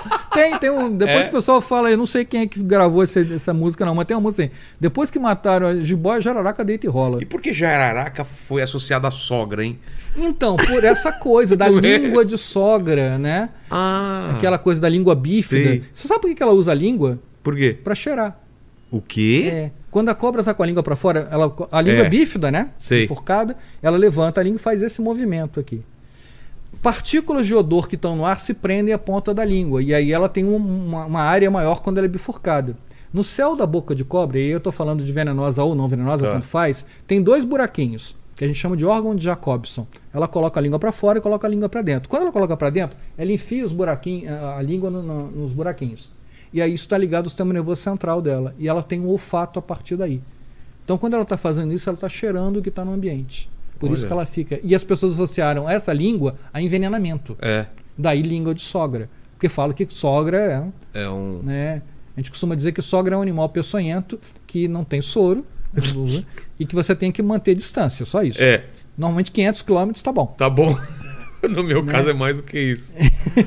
Uma vez eu gravei com o pessoal do Cacete Planeta, o Marcelo Madureira, e a gente fez, fez- eles tinham um programa no, no GNT e- que era muito engraçado. E a gente fez um bate-papo e, e a brincadeira, que era um programa de humor, a brincadeira é o seguinte: ele só me perguntava sobre sogra e eu só respondia sobre cobra. E ele falava assim: qual é, é, o risco de eu ter uma sogra peçonhenta na minha casa? E eu respondia sobre cobra normalmente. Sei. Difícil falar com, com um cara tão, tão, tão inteligente e ágil no humor como o Marcelo Madureira sem rir. É. Mas a gente foi levando, está na, na- tem no, no YouTube isso, esse videozinho, que foi um papo legal. E, a, e a- a última pergunta era essa: qual é a distância que eu tenho que ter de uma sogra peçonhenta? Eu Falei, é, uns 500 500 quilômetros, tá bom, né? Menos ou não. Mas, obviamente, isso é brincadeira. Então, é, é, mas as pessoas têm muito essa coisa, né? De, de ter o medo do animal E teu interesse por cobra veio da onde? Então, essa história é uma. Aí a gente vai ter que voltar um pouco na, na minha vida. Então, quando eu era criança, eu gostava muito de animal, de saber sobre animais, qualquer animal. É, eu lembro que na época. Mas você é do interior, não? Não, eu, era, eu, na- eu nasci no Rio de Janeiro, é, então a gente, a gente não tinha muito, muito contato com o bicho, né? Tinha em casa animal doméstico, mas Sim. não animal silvestre. Mas eu sempre me interessei por animal. E eu lembro que na banca de jornal, naquela época, tinha uns fascículos, que uma coleção chamada Os Bichos. Se eu não me engano, era a editora Abril. E a gente juntava aqueles negócios de fascículo para montar um livrinho. E eu lia muito aquilo. Com essa coisa de gostar de bicho, de aí qualquer animal, quando eu fui fazer faculdade, a primeira opção era fazer biologia, né? E aí me interessei, fui fazer biologia, mas ainda sem saber que animal que eu queria trabalhar. No primeiro período de biologia, eu tive acesso a, a uma disciplina de vertebrados, onde eu aprendi sobre cobra um pouco mais de detalhe. E aí me interessou. Cheguei para o professor e falei assim: qual é o professor aqui da faculdade que trabalha com, com répteis? Né, que tenha. Ele falou: não tem. Não Nossa. tem nenhum professor. Né? Na, a gente está falando isso dos anos 80. É. Então, é, eu falei, cara, eu queria trabalhar com cobra, queria aprender um pouco mais sobre cobra. Falei, olha, tem um professor que está chegando na faculdade, foi recém-contratado, ele não é especialista nisso. Mas ele está começando a carreira e pode ser que ele se interesse, vai conversar com ele. E aí foi o que eu fiz. Eu fui conversar com ele e falei, ah, a ideia é boa, eu também não sei nada de cobra, a gente pode aprender junto. E aí uma a gente saiu, né, eu e um, ele e um grupo de, de amigos, né, para tentar fazer uma coleta de cobra no interior do estado de noite. Vilela foi uma vergonha, porque a gente voltou não trouxe nada, porque a gente não sabia coletar porra nenhuma. É. A verdade é essa. Mas vocês estavam com equipamento? Tava. Aquela coisa que a gente vê, aquela. O gancho. O gancho então, mas. Que ela se enrola nele, nesse gancho? É, é a gente levanta ela com o gancho, porque ela, para ela dar bote, ela tem que ter um ponto de apoio. Certo. Então, quando você tira ela do chão, ela perde o ponto de apoio tá. e aí você consegue manipular tá. com, com uma certa técnica isso. E aí a gente não sabia, né? A gente tinha equipamento, mas a gente não tinha o principal, a gente não tinha conhecimento. Exato. E aí ele falou: ah, procura então lugares para a gente poder ter alguém que informe. Aí eu fui no Rio de Janeiro, bati em vários lugares. E aí aquela coisa de, de, de como, é que, como é que é a vida, né? Nunca ninguém me falou não, ah, não vou te dar dinheiro. Mas nunca ninguém me ajudou. Eu assim, não, pode, mas hoje não, você pode voltar daqui a um mês porque eu estou ocupado. Aí eu voltava, olha, infelizmente hoje não é possível. E eu fui meio que desanimando com isso. Aí esse professor falou para mim, por que, que você não tenta o Butantan?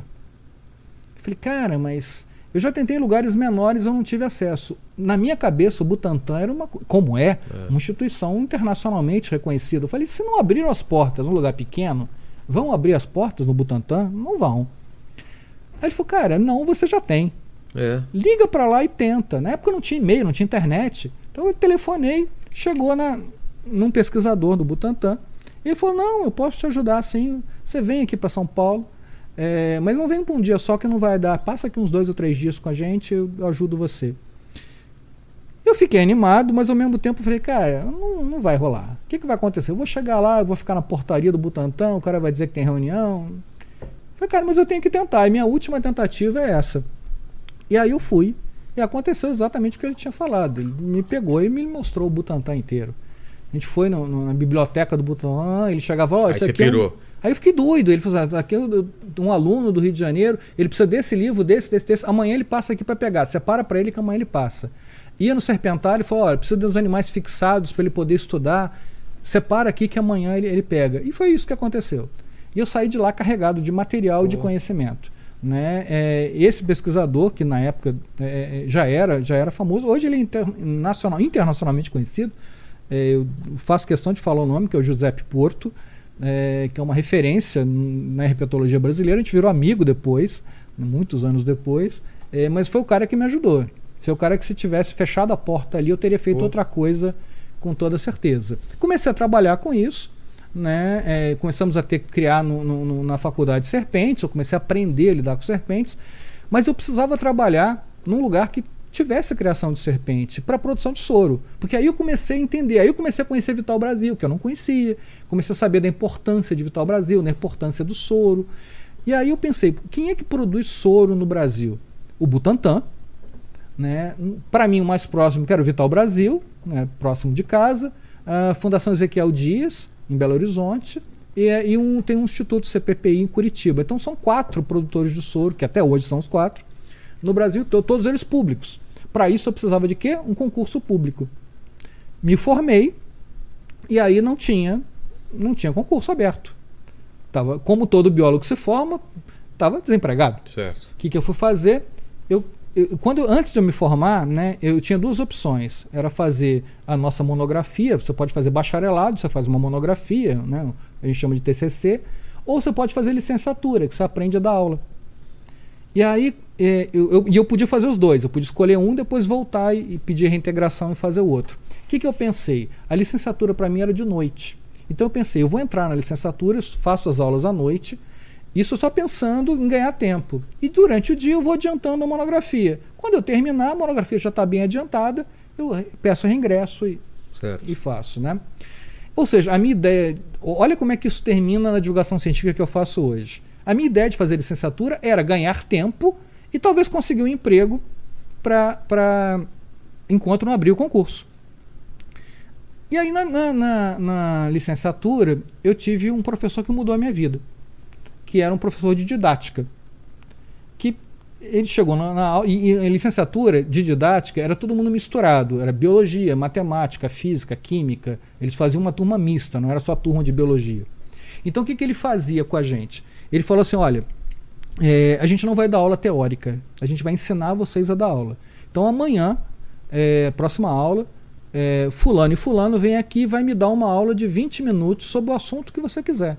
E não estou querendo conteúdo, não, porque eu não sei o conteúdo. Se eu falar bobagem lá, você vai falar bobagem. Eu quero saber como é que você transmite esse conteúdo. Exato. Falei, tranquilo. né? E aí o primeiro aluno que lembro foi um aluno de um amigo meu de matemática. Ele começou. Ah, então vou começar a sua aula de 20 minutos. Ele falou, antes de você começar, um detalhe. É, acabou o Giza, que na época não tinha é, era aula com giz, ou projetor de slides na época, não tinha computador, né? Falei, acabou o giz, você, a, a, escola teve um problema, vamos fingir que a escola teve um problema e não tem giz. Ele pegou todo o giz e recolheu. E o rapaz ia dar aula falando as equações matemáticas, falou, não tem. Agora dá aula, a turma está é. esperando. E cada aula, Vilela, ele fazia uma, ele é, criava um Criava. problema para gente né? Então tinha horas que, que ele tirava ah, aula com projetor de slide. Acabou a luz. Sei.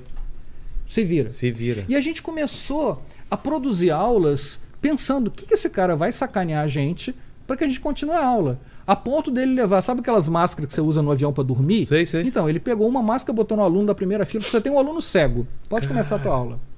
E aí a gente aprendeu a, a, a, olhar todo tipo de público. Exato. Porque quando eu vou dar um treinamento, eu posso ter um aluno surdo, é. eu posso ter um aluno cego, pode acabar a luz na hora. Então eu aprendi com o tempo a que quando eu vou dar um treinamento, quando eu vou dar um curso, aconteça o que aconteceu, o curso acontece. Você tem que, é, tem que e eu tenho que pensar nas possibilidades. Isso me ajudou muito, muito mesmo. Foi o cara que. E aí eu falei, cara, eu consigo dar aula depois dessa de um, de um semestre inteiro, todo dia, quase todo dia, treinando esse tipo de coisa, eu fui incorporando a coisa. Me formei, fiz a licenciatura, fiz o, o bacharelado, terminei, sou biólogo, estou desempregado. Não tem concurso público nessas quatro instituições que eu falei. Vou dar aula, é o que eu tenho para fazer. Estava em casa, é, peguei o jornal, na época a gente via isso nos classificados do, do jornal, tinha aqueles tijolinhos, né? E aí tinha assim Precisa de professor de biologia, matemática e geografia para novo colégio no, no Rio de Janeiro. Telefone. Peguei no jornal de domingo, segunda-feira liguei para lá. Nossa, pegar jornal de domingo para ver emprego é uma coisa. É antiga, né? A Na gente época, que é velho. Os egípcios faziam isso, né? Parece que é uma coisa que é muito antiga. Né? Essa garotada de hoje não, não sabe. Não sabe o que, que é isso. Páginas amarelas, não sabe o que, que é. Não sabe. Procurar que... telefone na lista telefônica, lembra? Lembro. As amarelinhas, é, né? Cara, que doideira. Ninguém sabe o que é isso. A gente que é mais velho. É. E aí o que aconteceu? Tinha um telefone, eu Ligou liguei para lá, a pessoa falou: ah, a gente está precisando de, de professores de vários, vários lugares. Você pode preparar uma aula de 20 minutos do assunto que você quiser e, e vem aqui no sábado que vem para você dar uma aula? Eu falei, posso. Aí, cara, recém-formado, ainda inexperiente. Falei, o que, que eu vou. Qual é o assunto que eu vou escolher? Aí pensei assim, cara, genética em biologia, o início da genética é muito fácil. Aquele negócio, azão, azinho, Sim. heterozigoto, homozigoto, é muito fácil. Eu, eu, não quero me complicar, vou fazer, jogar para me dar bem, né? Vou escolher genética, eu achando que eu era um cara super inteligente. Vou, vou escolher genética. Cheguei lá no dia, tinha uns, umas oito pessoas é, é, da biologia que foram para uma sala, e aí é, eles, eles tinham uma banca e tinha um, um, gordinho, um senhor mais, mais velho, gordinho, careca, que entrava e saía da sala o tempo todo, que eu nunca ainda não tinha entendido qual era dele. E tinha a banca lá dos professores que iam jogar a gente. A gente ia dar aula pra gente mesmo, Sim. né? Pro grupo que tava lá. Aí ele falou: ah, tinha uma lista lá, foi o primeiro da lista aqui, fulano de tal. Você vai dar aula de quê? O cara falou, genética. Falou, pode começar. O cara falou, 20 minutos, pode parar. Segundo, fulano de tal, você vai dar aula de quê? O cara falou, genética. Mesma aula. Para encurtar essa história, o terceiro foi genética, o quarto foi genética, o quinto, se eu não me engano, foi sistema nervoso, o sexto foi genética, o sétimo era eu. E aí? Aí que tá, eu cheguei e falei, gente, hoje a gente vai ter uma aula sobre um assunto bem legal da biologia, que vocês não viram, que vocês não conhecem. Hoje a nossa aula vai ser sobre genética. Quando eu falei isso com essa pausa que eu dei aqui para você, eu foi exatamente isso que eu fiz. O pessoal caiu de rir. Porque ninguém aguentava mais ver aquilo. É. E aí deu aquela relaxada, o pessoal foi. Eram duas vagas para essa escola. E aí no final, aí teve mais um outro que não era genética. E aí no final, esse gordinho que entrava e saía o tempo todo, falou assim, é, chamou todo mundo, falou, olha, eu queria agradecer a presença de vocês e tudo. É, a gente vai avaliar aqui quem é que merece a vaga e os que forem contemplados vão receber um telegrama. Na época tinha um telegrama, olha como é que o negócio era. Então, se você receber um telegrama, você vai foi, foi selecionado. Se você não recebeu, eu agradeço a participação de vocês e, e tudo. Eu falei assim, aí me chamou e chamou uma menina, falou: vocês dois, Cláudia, essa menina, é, a gente não gostou muito bem da aula de vocês, não. A gente ainda tem algumas dúvidas. Vocês se importariam de repetir a aula para a gente te esclarecer? Falei, claro, a gente faz isso. Então, os outros estão dispensados, muito obrigado, aguardem o, o, o telegrama. Quando todo mundo saiu, esse gordinho falou: Bem, primeira coisa, deixa eu me apresentar. Eu sou o patrão, eu sou o dono do colégio, tá? E eu queria pedir desculpa para vocês dois. Porque é exatamente o contrário do que eu falei. Eles são muito ruins, a gente odiou a aula deles. E a gente não teve coragem de falar que eles não iam ser selecionados. Vocês dois foram selecionados porque vocês foram os melhores. Aí falou da garota, a garota foi muito bem e tudo. E virou para mim e falou: Cláudio, você sabe quando é que você ganhou a gente? Você ganhou a gente naquela piada que você fez da genética. Ninguém estava aguentando mais ver aquele troço. Quando você fez aquela piada, você deu uma relaxada em todo mundo e a gente assistiu a tua aula como se fosse a primeira vez. E aí falou assim: é, guarda uma coisa que eu vou te falar. Ele me falou uma frase que eu vou te repetir agora porque eu guardei isso para minha vida toda. Na vida, as pessoas que têm sucesso são aquelas que transformam situações desfavoráveis em situações favoráveis. Você fez isso hoje. E eu quero que você trabalhe para mim. E eu fui trabalhar nesse colégio, que é um grande colégio do Rio de Janeiro, não vou falar o nome. E eu trabalhei lá por quatro anos, dando aula manhã, tarde e às vezes até de noite. É, e eu falei para ele no início que eu queria trabalhar com serpente, mas eu não tinha o um, concurso público. Passado quatro anos, abri um concurso no Vital Brasil. E mesmo ele gostando muito de mim, ele falou: Olha, eu sei que é o teu sonho, então eu vou liberar você. Não devia, porque você vai me causar um problema aqui no colégio que todo mundo gosta de você como professor de biologia. Mas eu sei que é o teu sonho, não, não sou eu que vou atrapalhar isso. Então, além desse professor de didática lá na faculdade, a segunda pessoa que mudou a minha vida foi esse dono de colégio. E aí eu saí de dar aula, mas isso foi me dar experiência para fazer o que eu faço hoje, que é a divulgação científica. Então, mas a gente está vivendo. Tem essa parte ruim que você falou de as pessoas desacreditarem da ciência, mas a gente está vivendo um momento fantástico é, que tem vários canais enormes de divulgação científica Sim. que só cresce. Então, assim, a gente tem que ver o lado bom também, né? Sim. Temos profissionais absurdos aqui. É, Pirula, você, o Sacane. Cara, é um pessoal que está fazendo uma coisa na internet, principalmente no YouTube, que é fantástica. Então a gente tem esse lado bom também, né? Sim, não, Porque isso é sempre teve o interesse e as pessoas eram órfãos disso, né?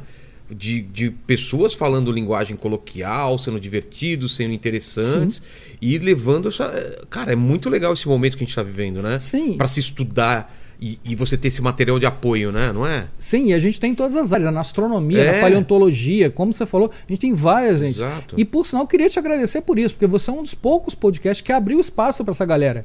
Eu, eu, assisto você é, e vejo os, os divulgadores é científicos. Eu, eu vejo que tem gente que não abre espaço porque é uma coisa muito nichada. Mas o legal é, é, você trazer pessoas como você e esses outros canais de divulgação e tentar furar a bolha. Sim. Trazer você, trazer curiosidades e coisa que fala, cara, eu fui. Vou assistir um papo sobre cobra, mas não é só sobre cobra, né, que a gente está falando. É. E a galera que conhece podcast sabe que a gente não vai falar duas horas sobre cobra. Sim. Entendeu? Vai falar sobre a vida, vai falar sobre... Então isso atrai muita gente para conhecer esses canais e quebra muito paradigma, Exatamente. muito preconceito, né? Cara? E muitos canais, muitos desses divulgadores científicos é, não tem, para o meu caso, eu não tenho patrocínio nenhum. E eu não tenho equipe nenhuma, quem faz todo o canal sou eu. Edita tudo. Tudo, tudo. É. Claro que eu tive que aprender a fazer isso. Né? Os meus Mas isso é, co- isso é vídeos- normal. eu Acho que todo criador de conteúdo começa assim. Começa assim. Eu comecei assim também fazendo tudo, cara. Editando, captando. Dá uma vergonha porque você filma você mesmo. Sim. Você falando com você. A primeira filmagem que você deve ter feito deve ser. Você ficar com vergonha. Né? Sim. Fala, cara, eu tô falando com quem, né? Cara, pra você ter uma ideia, a minha primeira gravação, eu sentei no sofá. A primeira coisa que eu botei era coisa: é, eu não vou botar meu dinheiro no papo de cobra. Tá. Ele tem que ter um, Tem que- uma forma de, é, de se- anda- ele se andar vira, por si é. só. né? Eu costumo dizer que o papo de cobra tem um dono, que sou eu, e tem um funcionário, que sou eu. Às vezes o funcionário tenta sacanear o dono, às vezes o dono tenta explorar o funcionário. Então é uma, uma, uma dúvida que eu fico ali. Vai se colocar na justiça. né? Exatamente. E aí o que acontece? É, eu sentei no sofá, peguei o meu celular que eu tinha e comecei a gravar assim. Sem, Sem tripé, tripé, sem, nada. microfone, sem nada. Era o que eu tinha. E aí começou a me ajudar. Eu comecei a ter que aprender a editar. É. Os primeiros vídeos são muito toscos de forma de, de edição. O áudio ruim. Áudio ruim. E aí o áudio foi o primeiro problema. Não tinha microfone. O microfone custava mil reais. Entrei no Twitter. Eu tenho papo de cobra no Twitter. Pedi pro pessoal, gente, eu tô precisando de um microfone que custa mil reais. Quem puder colaborar com qualquer coisa. E aí, em dois dias eu tinha o microfone. Teve, chegou uma hora que eu falei, gente, para de mandar dinheiro, porque já tem o Já valor do tem o microfone. microfone. Obrigado, É. mas pode parar de mandar dinheiro. Né? É, então tem isso, a gente não tem patrocínio. É, o livro que eu estou escrevendo, a gente não tem patrocínio. Tô doido para trás de uma editora. Se, se alguma editora aí tiver Tá assistindo aí, tá entra em contato entra é. em contato que a gente está precisando. Né? Mas é difícil você ter alguém que patrocine e cobra. É. Né? Como eu te falei, é, é uma, uma- a, Organização Mundial de Saúde chama o acidente com cobra, né, o ofidismo, de doença eh, tropical negligenciada no mundo inteiro. Por quê? Porque as pessoas. eh, a- a- o ofidismo normalmente ela atinge pessoas de pouco poder financeiro eh, e que não têm do- acesso à educação e saúde. Tá. E o soro, no Brasil principalmente, ele não é comercializado. Então não- dá nem para ganhar dinheiro vendendo soro, porque não, é tudo tá- interessante não é interessante. fazer campanha. Né? Não é. É, Há uns anos atrás, agora mudou um pouco, mas há uns anos atrás, é, a gente tinha a época da dengue, lembra? Lembra? Então, a dengue era um problema que estava causando, que é uma das doenças tropicais negligenciadas. E aí você via na, na propaganda de televisão, né, como evitar a dengue, não deixa a água parada.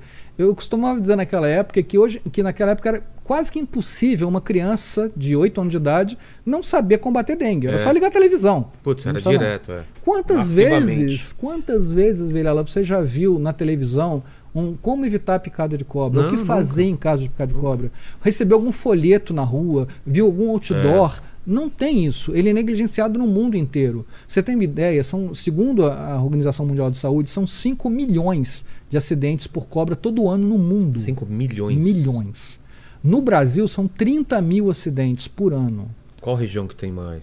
No Brasil inteiro É, espalhado. no Brasil inteiro. 30 mil notificados. Que Ah, os claro. médicos foram. O que não é notificado a gente não sabe. É. Então é muito acidente. Mas é exatamente o pessoal que não tem acesso é, à, à educação e à cultura. Né? E, e à saúde, principalmente. Às vezes a pessoa não tem é, condição de chegar. Então a informação para a gente, nesse caso, é fundamental. O Papo de Cobra ele surgiu para isso, para que a gente dê informação numa linguagem simples, uma linguagem acessível é, e sem sensacionalismo. Entendi. Porque eu vejo muito canal com sensacionalismo. Então eu vou dizer, ah, eu sou um Rambo, vou nadar com uma sucuri.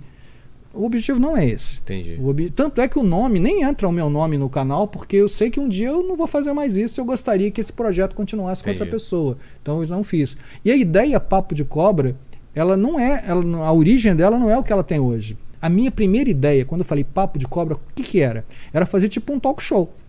Chamar um médico e conversar com o médico. E eu gravei alguns pilotos assim. Tá? Só que o médico tinha uma linguagem muito científica. E eu chegava quando ele falava assim: ah, porque o, o veneno pode causar hemorragia. Eu falo, doutor, não fala hemorragia, fala sangramento. Porque a gente está sendo ouvido, às vezes, por um ribeirinho no, no interior do Amazonas, que não sabe o que é hemorragia. Não fala edema, fala inchaço. Você vê que aqui a gente estava falando antes, eu falei inchaço, É. não falei edema. O meu, o meu linguajar, ele é um linguajar para o povo.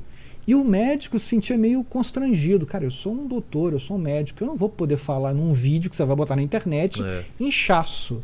E aí eu mudei a programação. O que era para ser uma conversa falou. E eu já tinha logo, eu já tinha o título. Falei, cara, vai ter que manter papo de cobra, mas vai ser um papo meu com quem está ouvindo.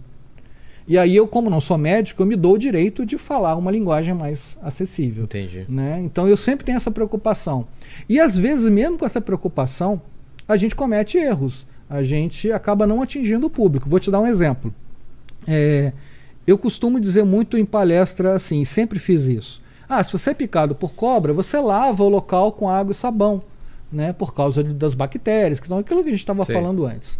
E isso sempre falei. Foi picado por cobra? Lava o local com água e sabão, né? não faz torniquete, tudo aquilo. Uma vez, quando eu falei isso, um cara levantou o braço. Falou, eu tenho uma dúvida. Eu falei, claro, qual é a dúvida? Eu não entendi bem essa coisa de lavar o local com água e sabão. É porque para passar água sanitária no local para que ela não apareça. Putz. Ele entendeu o local como o ambiente em que ele está, Não e o não local o da local da picada. picada. Quem foi o culpado disso? Eu. Você, né? Porque não foi claro o suficiente. Não... Mas eu achava que eu estava É, sendo. Eu também não tinha nem pensado nessa possibilidade, mas existe. Exatamente. E aí, a partir desse dia, toda vez que eu falo lavar o local da picada, eu dou um exemplo. Se você for picado na mão, É. lave a mão. Para quem está ouvindo, parece meio óbvio. Óbvio, se você foi picado no local da picada, se foi picado na mão, lave a mão. É. A partir desse dia eu mudei.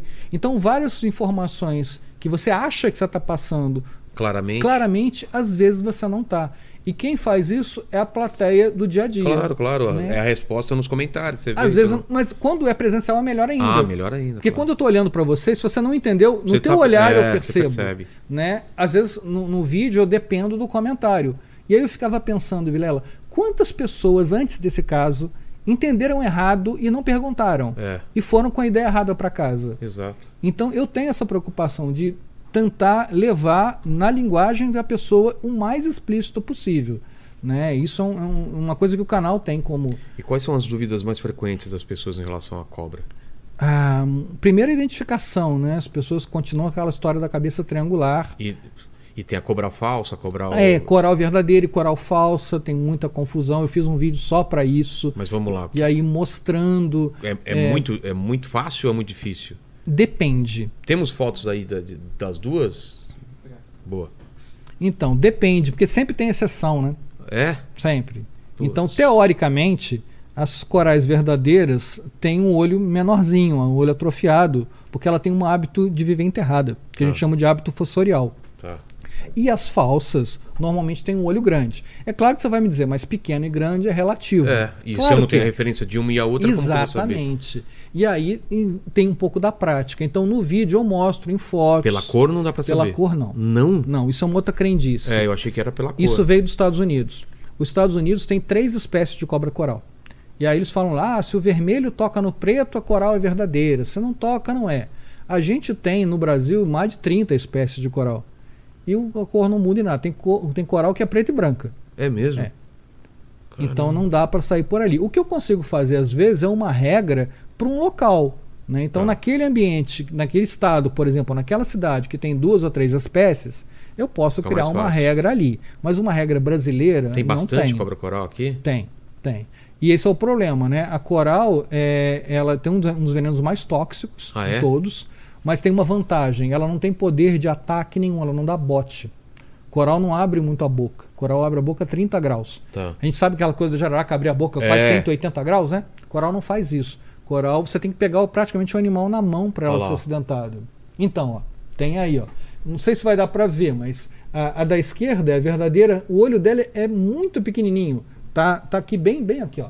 É, mal dá pra ver. É, quase. E a coral falsa é grande.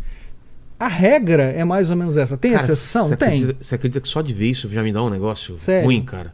Nossa, mano, é. Ainda mais uma coloridona dessa me daria muito medo, cara. Então, ah, isso é uma coisa que a gente chama de, em biologia de aposematismo.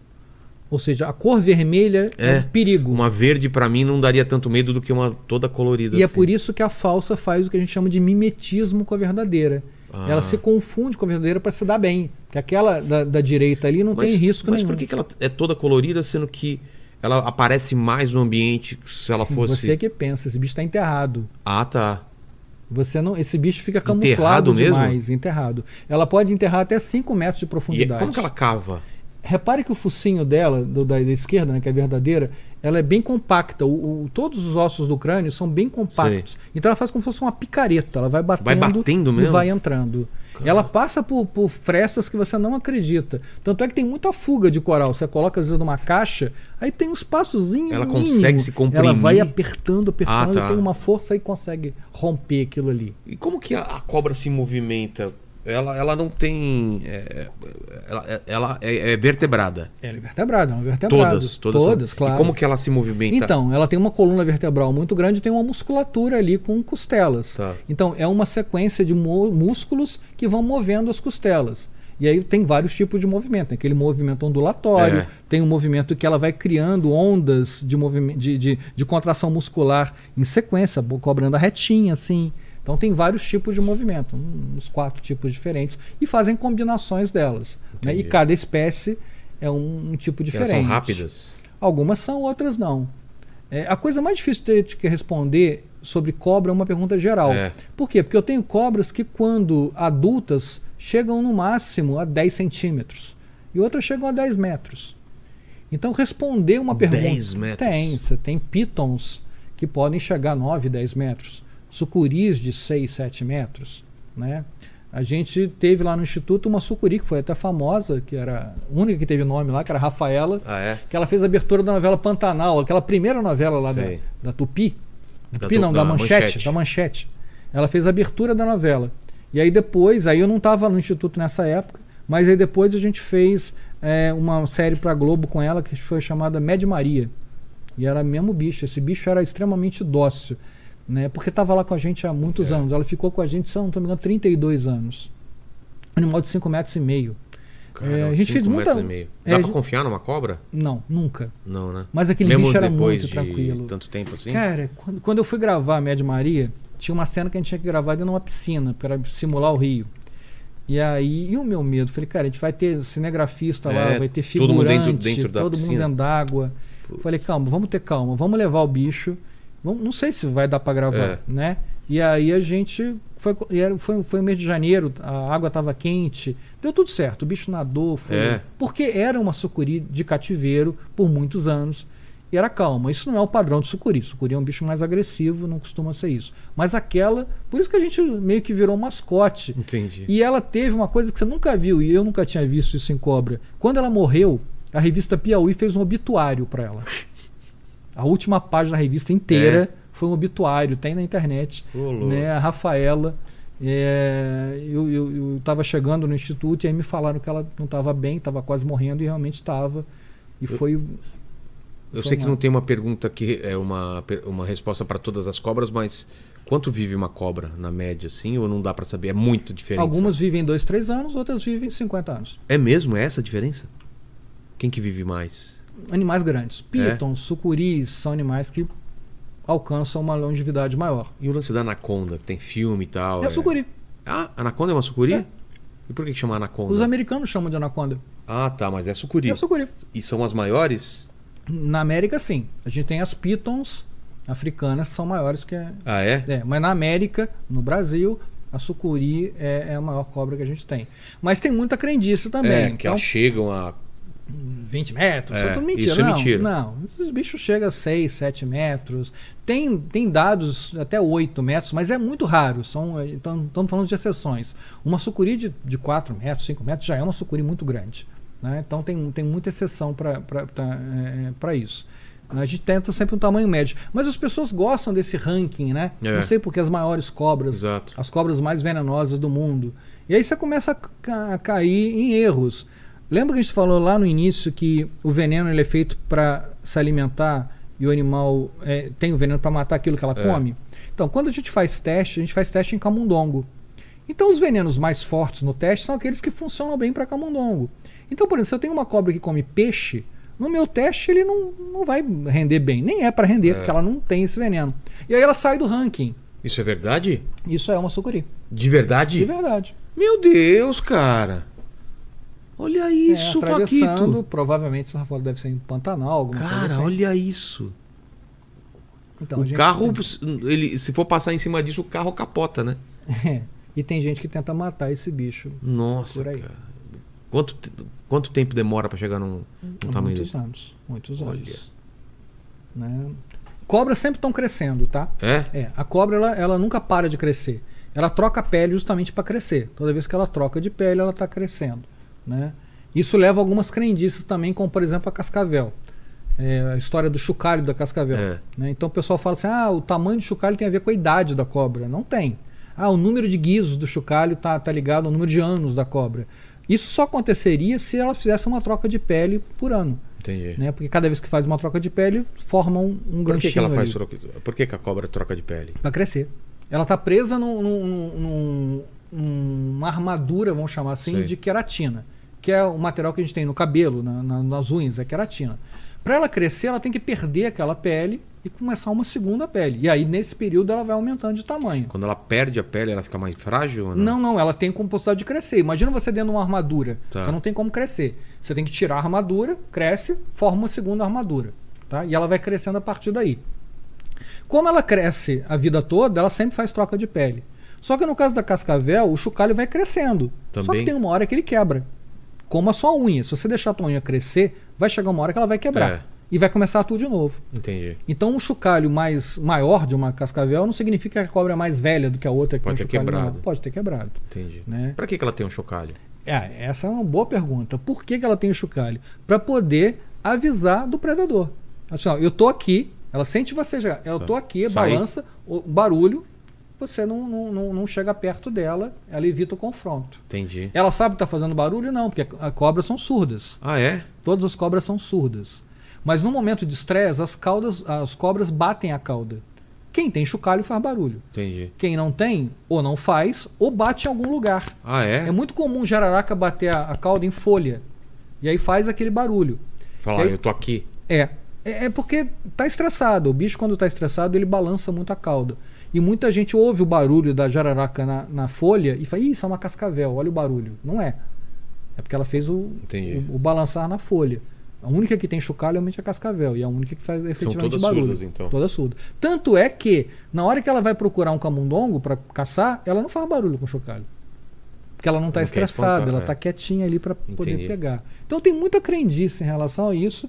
E as, e as sucuris são o que o, o cinema leva de mais crendice. Mas você né? tava falando que o pessoal gosta de fazer o ranking e tal, das mais eh, venenosas, aí você tava falando da que precisa ma- matar, do, da que come peixe. Sim, ela não vai entrar no ranking.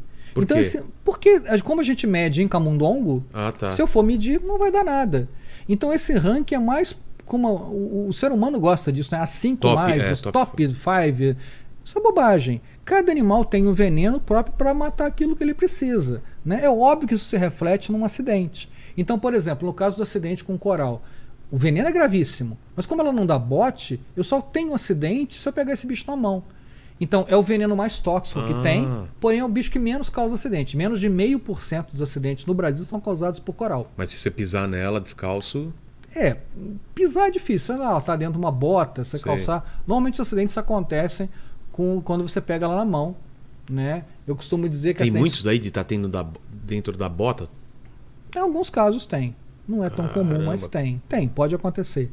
Bota é mais comum com escorpião, né? Porque É. o bicho é menorzinho. Cobra é mais difícil, mas sempre tem a possibilidade. Entendi. Né? E os acidentes com, com coral são quando você manipula diretamente. Eu costumo dizer que acidente com coral é causado pela própria pessoa, não pela coral. E é- normalmente é causado por criança, né? Porque viu o bicho em colorido vai pegar. Isso é muito importante que as pessoas saibam, ensinar as crianças. É. Não pegue nenhuma cobra, mesmo que ela pareça inofensiva, bonitinha, não pegue. Então, criança tem muito acidente, é, bêbados, infelizmente, e pessoas que querem brincar, achando que o bicho não tem perigo nenhum. Cara, então tem o vídeos. Paquito, o Paquito tá nessas três categorias aí ao mesmo tempo. Age como uma criança, é bêbado e qual que é a outra? É, crianças, bêbados e pessoas que querem aparecer. Por- Principalmente. Definitivamente. Definitivamente. Eu sou o cara que tem É, mais é- chance de ser atacado por uma cobra. Já, já viu cobra? Já.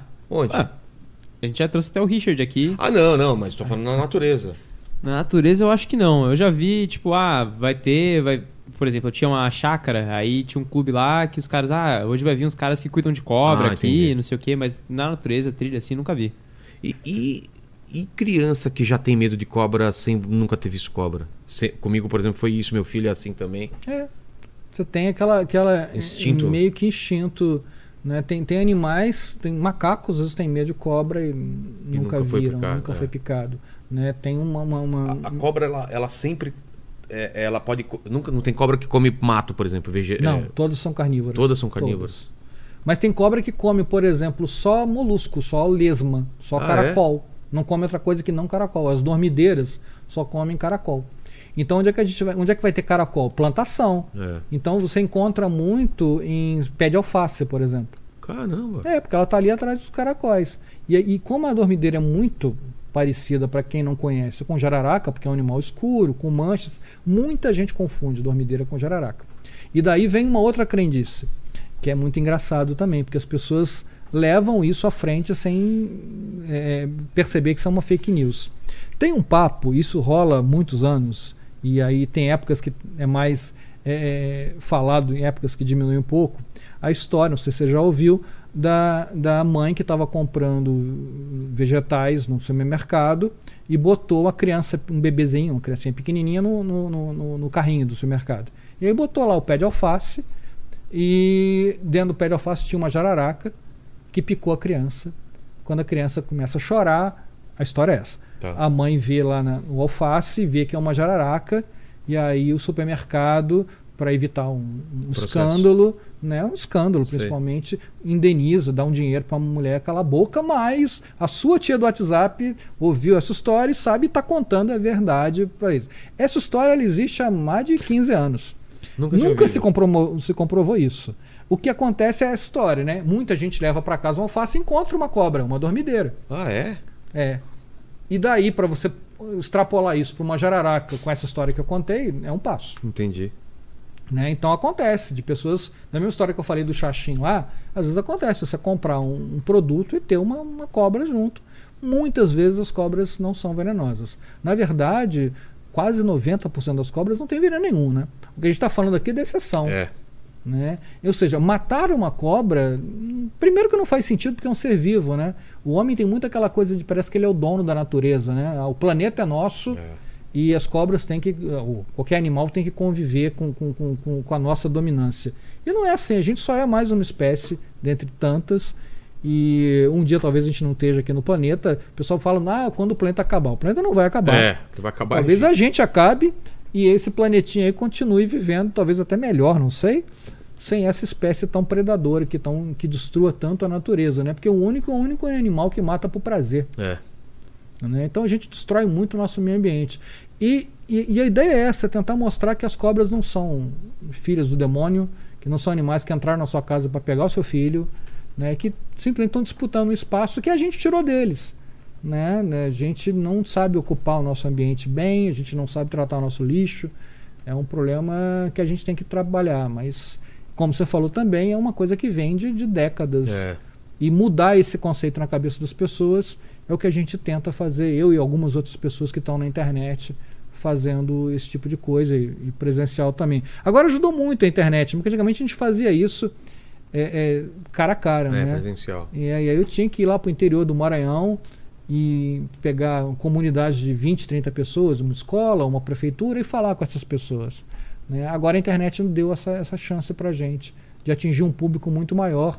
E é por isso que eu espero que o, que o canal cresça. Até vou pedir ao pessoal que está assistindo. Sim, se inscreva inscreve lá, lá, no canal. A gente, eu tenho uma meta que eu gostaria muito que a gente alcançasse 100 mil inscritos até o final do ano.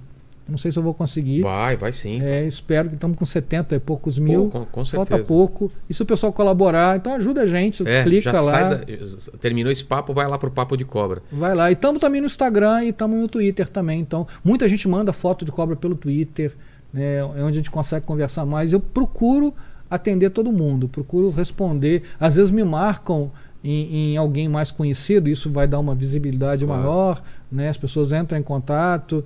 E é bom quando essa pessoa mais conhecida toma uma postura, fala, entrou uma jiboia na minha casa e eu não matei, eu cuidei do bicho. Já vi, por exemplo, Ivete Sangalo fazer isso. Né, entrar uma jiboia na casa dela, ela fala, gente, olha que lindo, uma jiboia entrou na minha casa. E os comentários é- dizem, mata, é, taca fogo. e ela fala, não, gente, a gente tem que respeitar. Isso, quando eu falo, é uma coisa. Quando É. pessoas como Ivete Sangalo, como você, como pessoas que têm uma, uma relevância de mídia, isso é muito mais importante. Eu lembro uma vez, a gente, é, é, lá no Vital Brasil, a gente é muito chamado para ajudar na preparação, às vezes, de novela que, que trata de cobra. Né? Às vezes, para levar um bicho, para ajudar na gravação. E a grande preocupação que a gente tem é que o texto da novela seja um texto coerente. Sim. Apesar de ser uma ficção, eu não posso chegar e falar que, o, que a cobra entrou na casa para matar todo mundo. Entendi. Eu sei que é uma ficção, mas a responsabilidade de uma novela é muito grande, né? E aí uma vez a gente foi gravar, nem era novela, era uma, uma minissérie, a Carga Pesada, você vai lembrar Lembro. disso, do, do Fagundes e do, do Stênio, né, o Pedro Bino. E a gente tinha um episódio que a gente gravava com o Cascavel. E aí a história original, né, quando a gente chegou lá, a gente viu o roteiro, a história era o seguinte. é, tinha uma, uma, uma, briga entre. Porque a história era o seguinte: ladrões roubavam a carga do, do, do Pedro e do Bino. E fugiam e tinha uma briga na hora de, de fazer. A, a- a- hora de repartir o roubo. E aí tinham dois figurantes, na época, hoje já são pessoas conhecidas, mas na época eram figurantes. E, e o, o, o Stênio chegava a pessoa, uma pessoa caída, uma mulher caída. O que aconteceu? Aí o texto era o seguinte: o figurante falava, não, ela foi picada por uma cascavel, mas a gente já amarrou aqui, fez o garrote, já chupou o veneno e tá legal. E a história continuava a partir daí. Quando eu vi isso, eu chamei o diretor e falei, não dá pra gente gravar desse jeito. Falei, Cara, mas isso é o texto. o diretor, o autor da novela, do, do, do minissérie, botou isso. A gente não tem é, autonomia pra mudar o texto. Aí a gente conversou, falei, cara, não dá pra gravar isso. Desculpa, mas não, não dá, né? A gente tá com um bicho lá e tudo, vai dar. uma- E aí ele falou assim: olha, mas a gente pode acrescentar um, um- um- diálogo. Em vez de substituir, a gente pode acrescentar. Ele falou: ó, isso acho que pode. Sei. Aí o que, que a gente combinou? O Stênio, quando ele fala isso, olha, tá resolvida a situação, é só fazer o garrote e chupar o veneno, que a gente Tá. resolveu. O Stênio vira pro figurante e fala assim: não, cara, não fala bobagem, a gente tem que lavar esse local aqui bem. E tem- um hospital perto que É. a gente vai levar a pessoa pro hospital. Boa. E aí, veja bem, Vilela, é, a pessoa está assistindo a minissérie lá. Vê uma pessoa que ela não conhece, um figurante, falando uma coisa. Vem o Stênio Garcia e fala outra coisa. Em quem você acredita? O Stênio Garcia, No Stênio. claro. Claro. Se fosse o inverso, não dava certo. É. Então, a gente tem essa preocupação. É quem fala. Muitas vezes, numa, numa, numa- num programa, eu chegar lá e como um biólogo e falar uma coisa, tem um peso. Se uma pessoa de muita relevância, mesmo que não seja biólogo, fala, tem um outro peso. É. A verdade é essa. né? Então a gente conta muito com essas pessoas, artistas, cantores, jogadores de futebol que têm uma representatividade em falar bem, olha, entrou uma cobra na minha casa, eu não matei. Né? Eu tive cuidado, eu chamei um, um Butantan, eu chamei o corpo de bombeiro, eu protegi o animal. E cada vez que isso aparece na rede social, pra gente é um ponto, porque, cara, vocês alcançam um público que eu não alcanço, Claro. que os, os pesquisadores não alcançam. É, isso é muito importante. A gente agradece muito quando alguém faz isso. E às vezes a pessoa também não sabe, né? E aí ela entra em contato é, com a gente, e aí a gente explica, e aí ela passa a divulgar uma coisa mais, mais correta. É, e, e- Cobra sempre teve associada a cinema, a filme, a seriado, né? Você vê Indiana Jones, que tem um pavor de cobra, né? E É. e é levado a confrontar esse, esse, esse medo em, vários em- nos, nos filmes, né? Sem Quando dúvida. ele cai naquela cena que tá.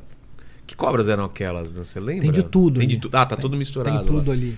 E é engraçado, né? Porque tem isso também, né? Eles misturam e eles não se preocupam com a distribuição geográfica do bicho. É, Né? se É aquela ali. estaria ali. É, às vezes não tá. Eu tenho amigos que são, são ornitólogos, trabalham com, com, com ave, e às vezes tem um filme que aí tá na África. Aí tem um. No, no fundo sonoro tem um canto de um pássaro. Que não- Aí eles riem, falam: esse bicho é europeu. O que, que ele tá, tá passando férias lá? O que, que ele tá fazendo na África? Ah, ele sabia que tava filmando lá, foi pra lá, né? Então, isso não causa problema nenhum. É, é só engraçado para quem trabalha com a área, né? Mas quando você dá uma informação errada, aí isso pra- pode pra- fazer um estrago. Por exemplo, aquele Snakes on a Plane lá, é. Sim. Como que Serpentes traduziram? a bordo. Serpentes a bordo. Você assistiu o filme? Eu nem assisti, né? Assisti. E aí? É, por obrigação, eu sou obrigado. Tem muito erro lá? Só tem erro. Como- Eu, eu não, devo, não devo perguntar qual que é o- a sinopse do filme, porque o próprio nome explica. Tem que- um avião. Acho que não deve ter nenhum acerto no filme. As cobras têm até perna. O quê? É, não, isso não tem, que- mas é, só qual que é faltava sinopse? isso. Quem que leva as serpentes pra lá? Então, o que acontece? É um carregamento de cobras que são é, levados num avião Sei. e alguém solta um, não lembro, era um produto químico que deixava os bichos um hormônio, sei lá, não lembro Ah, que exatamente deixa a história. elas mais deixava agressivas? É, Tá. isso é ficção. E aí eles saem arre- arrebentando e invadindo o avião inteiro. Nossa. Né? A ponto de ter um casal transando na- no, no banheiro e a cobra vai e pica. Então, é, é uma coisa. Eu não sei como é que o Samuel L. Jackson teve a coragem Cara, que de fazer. de- te- ele tá precisando muito de dinheiro, cara. Eu acho que Cara, fala, eu preciso desse dinheiro. Eu Não é não possível. sei, mas a, a história. No é- nível de é feita- Sharknado, né? Que são os tubarões voadores, né? é, ela é feita pra isso, né? Claro, né? E isso causa um, um estrago. É claro que tem gente que assiste isso como. Sabendo, é como sabendo. diversão, é. Mas e quem não assiste, É. cara? Né? Então eu sempre tenho essa preocupação de o que, que a gente está transmitindo. A ficção deve acontecer, não há problema nenhum. Mas é, é bom a gente aproveitar a ficção e botar uma informação correta ali. Sem querer, você está usando a diversão para informar as pessoas. Total. Né? É, é claro que, se você quer fazer um filme de ficção, faça. O Harry Potter pode ter uma cobra que fale com ele, não é, É. problema nenhum. Porque eu sei que é o Harry Potter. Tá no universo né? da fantasia. É, é na fantasia. Então, se, se você tem um, um outro planeta, uma cobra que cospe fogo, Claro. beleza. Mas não fala que uma cascavel, uma sucuri faz isso. Ah, e os carinha aqui, como que é? O, a da flauta? Esse- Né, a flautinha, né? Já viu, né? encantadores. E a- é, encantador de serpente. Encantador de serpente. Existe isso? E é real? Vamos tentar entender a história. É, qual que é a to- história? É. É, Óbvio que tem um marketing muito bom aí da, da Índia fazendo É. isso. Vamos começar a entender a história. A gente já falou que as cobras são surdas. É verdade. Então a gente já tem uma dica aí. Mas elas vamos lá, vamos tá. tentar entender a cena é, é, vendo Famosa, ela né? de uma Daquele forma mais cesto. ampla. Isso. É um cesto, né? É. Normalmente é uma naja que está ali dentro. Eles fazem normalmente É. quando é na Índia que faz isso. Você já percebeu que aquele cesto ele não é imenso? É pequeno. Ele tem um tamanho relativamente pequeno para a cobra que está ali dentro. Certo. Então o que o cara faz? Ele bota um cesto com uma tampa, aquele cesto de vime, né? Senta na frente da cobra, Certo. né? Com uma flautinha. É. E aí ele tira a tampa, a cobra está presa ali dentro, ela faz o que ela tem que fazer. Ela levanta. Quando ela levanta, ela dá de cara com um vulto. Cobras normalmente não enxergam muito bem. Não enxerga Elas são meio bem? míopes. Ah, é? O camarada fica numa distância que ele já sabe que a cobra né, vê um vulto, mas não sabe o que, que é. E o cara começa a tocar a flautinha. Certo. Que ela não escuta. E ele não escuta. Você já parou como é que ela toca, ele toca a flauta? Parado? Não, ele. É. Esse É. movimento. Ora, eu sou a cobra. Tô para um com o vulto aqui. O vulto está mexendo, o que, que eu faço? Acompanha. Eu acompanho para ver o que, que esse vulto vai fazer. Eu nem pisco, porque eu não tenho pálpebra. É. Cobra não tem pálpebra, ela não pisca. Então aquele olhar fixo com a música, parece que ela está sendo encantada, Hipnotizada, é. hipnotizada por aquilo ali. Como é que termina o número? O cara continua a tocar. Por que, que ele tem que continuar a tocar? Porque se ele parar de tocar e for para trás, ela não vê mais nada. Certo. O que, que ela faz? Ela vai abaixar e vai para outro lado Tá. Perde a graça da coisa. Ele continua tocando com uma das mãos, pega a outra mão, a tampa e afunda o bicho ali dentro. É. Ele tá tão a cobra tá tão distraída com esse movimento Que que, ela não vê. percebe isso. E aí acaba o número e você é o encantador de serpentes. Certo. Isso dá dinheiro para a área muito, que as pessoas querem ver essa cena, né? Então tem, ah, óbvio que alguns que estão começando a carreira tem alguns, ah, alguns tiram a presa da cobra, às vezes sim. É, embora o pessoal lá já, já me contaram que quem trabalha com isso acha isso um absurdo. É mesmo? O, o- o- profissional ele quer mostrar que tem um risco ali. Entendi. Então, mas tem umas que estão começando, tira a presa, depois vai nascer de novo, tá? É. Co- é, dente de cobra sempre vai E porque nascer. ela tem aquela. É bonita, né? Ela tem aquela. Então, as najas, elas têm uma forma de ampliar para mostrar uma intimidação. Ah, tá. É pra aumentar- parecer maior. parecer maior. Isso você já reparou que ó, não todas as espécies, mas algumas espécies de naja tem como se fosse um olho atrás. É. É uma mancha escura do Que imita e, e olho. assim. Ela vai e vira de costas. Caramba, parecer. Um animal vê aquilo ali alto, dois olhos, parece que é um bicho grande que está ali. Ele foge. Que doideira. Ou Como- seja, Como na- tem borboletas que tem. isso, né? Exatamente. Isso, não é uma forma de ataque, isso é uma forma de defesa. É, tem- As cobras normalmente têm grandes poderes de defesa, seja camuflar no ambiente, seja fazer um mimetismo, no caso das corais, para fingir que é uma cobra venenosa que não Essa- é. Tem naja por aqui? Não. Não, não tem Não. como ver, né? Uma- Não, najas naturalmente não. Não, mas zoológico, essas coisas. Não, tem, às vezes Tem? tem. algum, o Butantan tem najas. Tem também? Tem, tem. Né, até o caso da naja do Butantan foi um, um rapaz. Ficou famoso a história de um rapaz de Brasília que estava traficando Não sabia o que, é, que- que, que aconteceu. naja. Tava Então, trazendo para para clientes. A, a gente tem muito caso de, de contrabando de animais silvestres. Né? O tráfico de animais silvestres é um dos maiores que a gente tem no mundo. Saindo daqui, mais do entrando, que vindo. saindo, Também entrando. indo- O mundo inteiro trafica animal, né? É, segundo a polícia, o tráfico é o terceiro tráfico mais rentável no mundo. É. Rentável. Rentável. O primeiro é o de droga, o segundo é o de arma e o terceiro é de animais silvestres. Não só cobras, aves, É vários animais silvestres. Por quê? Porque infelizmente a nossa legislação ainda é muito branda sobre isso. Então, se você é pego com um Nossa, fuzil tem- ou com quilos uma- de cocaína, Tem uma vizinha que tem uma arara aqui, cara. Que, putz, é Tem- são duas araras. Uma Tô arara, surpreso, cara. uma arara repara, vermelha e uma arara canindé. É. Então, tem animais que podem ser comercializados legalmente. Né? No caso das cobras, animais, é, é, cobras venenosas não podem. Né? Não- mas você, tem, você pode criar uma cobra em casa? Posso, se eu comprar forma legal. Posso ter uma jiboia? Tem criadores de jiboia. Tá? E aí tem uma polêmica se deve ou não É. fazer isso, que é uma questão É de gosto. coisa. É outra história. Mas legalmente você pode ter algumas espécies. Isso varia de estado para estado. O que você não pode é traficar animal. E às vezes, quando você faz um, uma importação, contra, um contrabando de uma naja, por exemplo, você não tem soro para naja no Brasil. Putz, Lembra que a gente falou que soro é. específico? Aí ferrou. Então, o Butantan, nesse caso, esse garoto foi picado. Esse rapaz de o cara Brasília. trouxe da onde? Não sei. Mas ele Aí- foi pego lá em Brasília. Foi pego em Brasília. Alguém denunciou, ele, ele certamente. trouxe com a- pelo avião, por baixo? Não, sabe, não sei. Tá, e aí pegaram ele. E ele foi picado. Putz, e aí? E a sorte é que o Butantan, por ter na Ásia, tinha um estoque de soro e cedeu o soro. Se não tivesse, agora estava morto. Tava morto, né? Então tem um risco disso, né? As pessoas. Infelizmente, o tráfico de animal é muito grande. Eu confesso que eu não sei nem E 10% morre muito do que animal tem. nessa, nessa, Claro. nessa- nesse transporte. Claro, que São seja- feitos de qualquer jeito, né? Você tem que esconder o animal É. da polícia, né? Então, Dopa, né? recentemente também, na Bahia, foi pego um ônibus com animais silvestres, com, com cobras, É. que não são nem do Brasil. Então, volta e meia, a Polícia Federal, a Polícia Rodoviária faz apreensão. O problema é que a punição é muito, muito branda ainda. Né? O dia que a, gente- a punição for compatível uma, uma, uma punição de tráfico de droga ou de arma, talvez Pô. as coisas comecem a melhorar um pouco. Essa é a. É, essa é uma naja. Olha que bonito, cara. Atrás Então, dela. então, é, tem, é que não dá pra ver. a- Não dá pra ver um pouco das manchas ali. Ela É. vira de costas e, e dá ideia.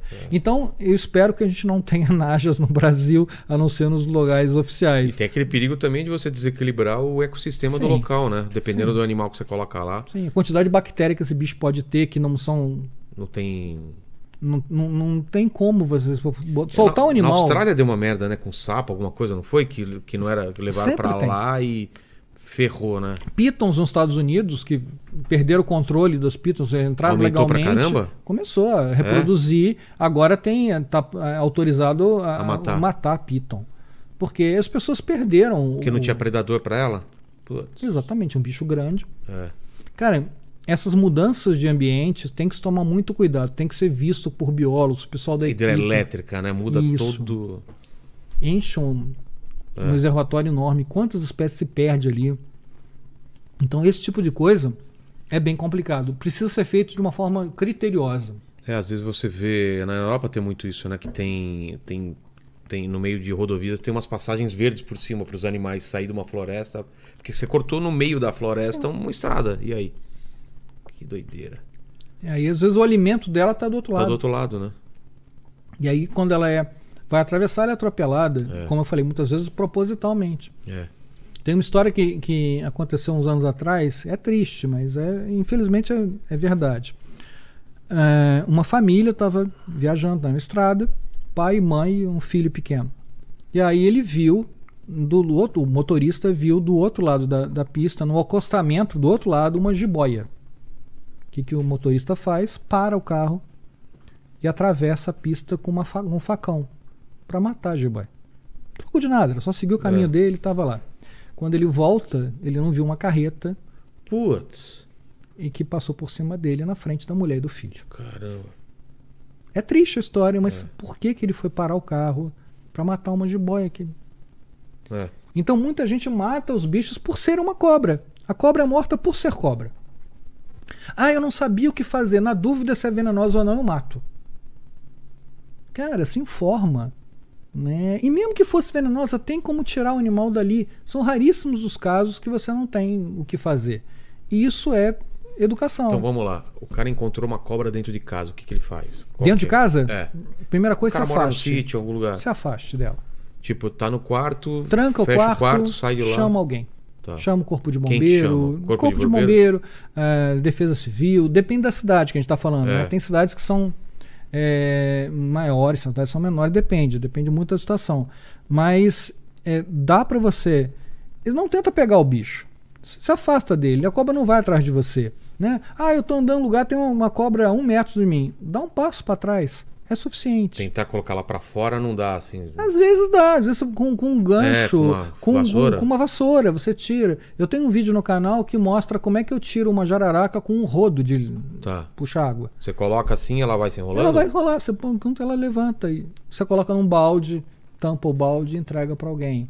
Tá. Né? Mas de novo isso, tem que você ter uma, uma preparação. Se você sabe que na, na, na tua casa tem uma possibilidade de entrar cobra, entra com frequência, prepare isso. É. Tente saber que cobra é, é, é, é, é, peça ajuda, mas não mate o bicho. Matar é não É. faz sentido nenhum. E tem alguma imagem de. mais imagem de cobra aí, Paquito? Tem algumas aqui. Vai colocando. Vou colocando. E o lance que a gente ouve falar também, que, que tamanho de animal é o máximo que uma cobra come, fica dias e dias.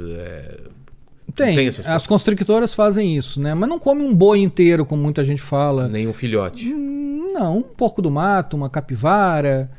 Chega Não a dá. comer uma chega, capivara. Chega. Uma sucuri como grande. é? É, enrola, né? Enrola, Então, enrola e as pessoas falam, ah, quebra os ossos. Quebra os ossos, Não, né? Não? mentira.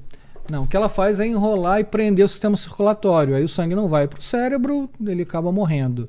Né? Pode quebrar uma costela ou outra por causa do formato da, da caixa torácica, mas ela não faz uma pasta de osso. Isso tudo é, é- vem dos filmes que o bicho é um. Mas é um- e um aí? pânico. Então, então ela pega, é, enrola, espera o animal morrer. ela vai apertando. E aí, repara, quando você respira, você enche o pulmão de ar. É. Quando você enche, a cobra aperta. Entendi. Você vai recolher, vai encher de novo. Ela aperta mais. Entendi. Chega uma hora que você não tem como expandir o pulmão, você fica sem ar. Entendi. né? Os vasos sanguíneos não conseguem transportar é, é, oxigênio para o teu cérebro, você vai morrer em Tá. pouco tempo. Tá? As constrictoras fazem isso. As- Mas se ela enrolar no seu braço, ela pode fazer isso? Não. né? não, Não consegue. não. E você consegue tirar uma, uma jiboia no braço. Tá. né? Claro que dentro da água a coisa complica um pouco. Uma sucuri dentro da água Tem é mais. muito rápido, né? tem que ter ponto de apoio, é mais complicado. Mas, de um modo geral, você consegue tirar. Tá. Né? Tem exceções, bichos grandes, crianças e tudo. Entendi. E tem bichos lindos como esse aí. Essa foto é minha. Caramba. Essa foto eu tirei na Costa Rica. É que aí eu tô sem a proporção disso aí. É grande, então, é pequena. é, esse bicho tem um metro e vinte por aí. É azul? É azul. Cara, olha isso. A Costa Rica tem uma fauna. Eu não conhecia. Ano passado eu fui para Costa Rica. Eu já fui pra lá. É, tem, essa é uma jararaca, né? Um tipo de jararaca, um gênero próprio deles. O pessoal tá aí vendo E é um também? bicho lindo, é um bicho lindo. É, e a gente colocou esse bicho é dentro de um, de um- de um serpentário, o Instituto Clodomiro Picado lá na Costa Rica, que funciona como se fosse o Butantan, o Vital Brasil deles. Né? A gente fez umas fotos na, na árvore ali fora. É, são bichos que eles usam para extração de, de veneno para produção de soro. Cara, que lindo. Tem, acho que tem outra, tem uma laranja, Tá. que também é uma jararaca laranja, que, é, que, é- que a gente fez umas fotos lá. São bichos lindos. Então, mas só terminando, aí pra comer esses animais muito grandes, o que, que eles fazem? Não, ela engole. A cobra consegue eh, ter um deslocamento de mandíbula muito boa, porque é tudo muscular, né? ela não é presa como a gente. Então você tem um, ligamento muscular que faz o bicho abrir a boca e a- essa junção aqui da maxila, ela também é muscular. Então ela pode fazer esse movimento do lado esquerdo e direito de forma independente. E ela- Então, como ela não tem braço, os dentes são curvados para trás, ela faz esse movimento. Sei. E, ela, e, e os ossos que ela faz? Ah, o sistema digestivo digere. É mesmo? E ela caga, a cobra? Sim, nas fezes, sai os ossos. Por onde uma pasta Pela cloaca, ela tem o Tem- final da cauda dela entre, entre o corpo Cobra e a. caga, cara. Sim. Cobra Não, tem cloaca. sim, é meio óbvio, Meio mas óbvio, você já né? viu uma cobra cagando? Se uma coisa entra, tem que sair, né? não necessariamente, viu? O que ela não tem é urina. porque Não ela tem? não tem bexiga urinária. E aí? A urina é sólida, que nem de passarinho. Né? É aquela parte branca que sai na- na- nas fezes. então Ah, sai tá. nas fezes também. Entendi. Olha, essa aqui é o que a gente chama de cobra de pestana. Também é da, da Costa Rica, não tem no Brasil. Por que tá? cobra de pestana? Porque ela tem, não sei se vai dar pra ver nesse ângulo, Tá. em cima do olho tem como se fosse uma escama modificada, parece um chifrinho. Ah, tá. É, Aí, ó, ó, aí, ó, não sei Ah, se dá dá, pra ver, ver, é, é porque o ângulo ver. não permite. É, mas dá pra Se ver você que pegar um- uma lateral, você consegue ver melhor. Tem um aerofólio aí. É, é. Aí o pessoal chama de cobra de pestana, é uma jararaca. A fosseta loreal que a gente tinha falado, lembra que pega o calor? É aquele buraquinho que tá vendo embaixo Sei. do olho ali, ó. Sei. Então, as cobras da América né? têm fosseta nariz. loreal, É. né? As cobras da Europa, por exemplo, não têm. Então não dá pra gente comparar as faunas diferentes. Entendi. E é por isso que tem muito erro. O pessoal pega livro europeu e traduz. Aí Entendi. não dá certo. Tem mais foto aí, Paquito? Tem, vou colocando aqui. Tá bom. O que mais você acha interessante falar sobre, sobre cobras ou sobre todo. de- de- é, quando é picado, a gente já falou, né? O que fazer se aparecer na sua casa. que mais? É, tem muitas lendas, né, sobre, sobre cobra. É, muita gente acha que é, chocalho de, de cascavel é afrodisíaco. É mesmo? Tem muita Não gente que mata cascavel para isso. Olha outra cobra de pestana aí agora, acho que dá para ver pra melhor ver. é, ali em cima do olho. É uma um escama né? modificada. É lindo esse bicho. E você passa a mão, é áspero ou é liso? É, não, as áspero? escamas são o que a gente chama de escama carenada. Porque as cobras que eu toquei são todas lisas, né? Sim, você deve ter pego o quê? Jiboia, provavelmente, É. pitons, Qual é. que é aquela que, que trouxe aqui, você sabe? Aquela meio albina, né? Não Putz, era? eu não sei. Deve ter sido uma, jibo... uma, uma piton albina, Pode ser. provavelmente. Amarela e branca. É. É, É isso? uma piton albina. Ela Essa- tem escamas lisas. Essa é áspera, então? Essa é áspera. Olha que legal. É, o bicho é lindo, lindo. Mas é um bicho que não tem no Brasil. E por que, que elas não piscam? É... Porque ela não tem pálpebra. Então, mas é, é uma função. Então, ela tem uma escama que protege o olho. Porque na hora que, que ela vai dar um bote, é, essas escamas daqui, elas sobem, elas cobrem o olho. Então é uma proteção do animal. Porque quando ela está dando um bote, ela está muito exposta. É. né? Então, às vezes, a pata de um animal pode raspar e machucar o olho. Então ela tem uma escama que cobre. E as- na hora do bote mesmo, o olho fica quase que, que- que imperceptível. Porque Ah, ele é? fecha, praticamente. As escamas criam um- uma dobra Ah, sei. e o olho fica quase que, que você não consegue enxergar. É uma fração de segundo isso, né? É. Mas naquela fração ela tá meio exposta. Olha esse olho, cara. Olha aí, grandão. Ah, agora dá pra ver melhor a pestana dela, É. né? Olha lá, essa, essa foto é minha também. Onde é isso? É, isso é na Costa Rica também. Também na Costa Rica? É. Mas como você achou essas cobras? Não, do serpentário que eu te falei. Ah, a gente tá. foi visitar o Ah, serpentário. tá. Não é na natureza. Não, não. Tem na natureza, mas a gente. Mas é difícil achar, né? É, não, é que o pessoal que faz expedição lá encontra, né? Né, Mas como a gente estava no instituto de pesquisa, eh, os animais são criados para fazer a extração de, de, de veneno. Que é o que a gente faz lá no Vital Brasil. O, o Butantan faz, ele cria cobras para poder produzir o veneno para inocular nos cavalos e ter produção de Entendi. soro. E a produção. E... Mas você consegue estocar isso por quanto tempo? O veneno? É. Ah, o veneno liofilizado pode ficar anos. Anos? Anos. Ah, é? Anos. Perde liofilização, não, liofilização é um processo igual do, do- do leite em pó. Você tira a água, aquilo Ah. ali vira pó, e aí pouca água, a quantidade de bactéria é pouca. Então você Entendi. consegue preservar aquilo ali. Quando você precisa, você ressuspende aquilo ali e injeta no cavalo. Para produção de soro, para alguma a pesquisa gente- que você quer A fazer. gente nessa parte de soro é referência? Como que a gente tá no mundo? Não, o Brasil está muito bem. É. a gente é autossuficiente, né? E o Butantan até exporta é, soro com- feito com venenos de outros países, é claro, Claro. né? Para outros lugares. Né? E a nossa vantagem é essa: o soro no Brasil, graças ao SUS, ele é gratuito. Nos Estados Unidos, na, na Europa, na, na África, É ele é pago. E são valores altíssimos. É mesmo? É. Um acidente ofídico nos Estados Unidos, você pode chegar a gastar 300 mil dólares. Que? Nossa, mano. Não só de soro, né? O processo inteiro. Sim, sim. Hospitalização, tudo. Caramba. Você tem, tem registro de acidente com cascavel que você gastou 200, 300 mil dólares. E aí não tem, né? Você, tem que pagar aquilo ali, é parcelado, você fica É. com uma dívida. Você imagina isso no Brasil, né? No Brasil seria Putz. impraticável. É. Mesmo que você vendesse soro, a maioria da população não teria ia condição morrer. de arcar. Ia perder algum. Exatamente. E aí, por isso que a gente sempre fala da valorização do SUS. É. Muita gente fala assim: ah, não, mas o SUS atende mal. Gente, e não é só, não estou falando só por causa de picada de cobra, né? Quantos tratamentos são bancados pelo SUS, né? Vacinação, pai, é. né? É, pessoas que são que têm doenças gravíssimas, né? E, e a gente é, tem esse tratamento gratuito e muitas vezes a gente não valoriza isso, né? É, falando um pouco do veneno também, é, além do veneno servir para a fabricação de soro, o veneno também é muito importante na fabricação de medicamento. É, você deve conhecer, na sua família provavelmente tem pessoas que têm pressão alta, Sim. têm hipertensão. O, ven- o- o remédio para hipertensão ele é feito a partir do veneno de jararaca. Não sei se você sabe disso. Não. Ele foi descoberto por um pesquisador brasileiro. Então, uma fração do veneno de jararaca faz um, ven- um remédio que a gente chama de captopril. Por quê? Né?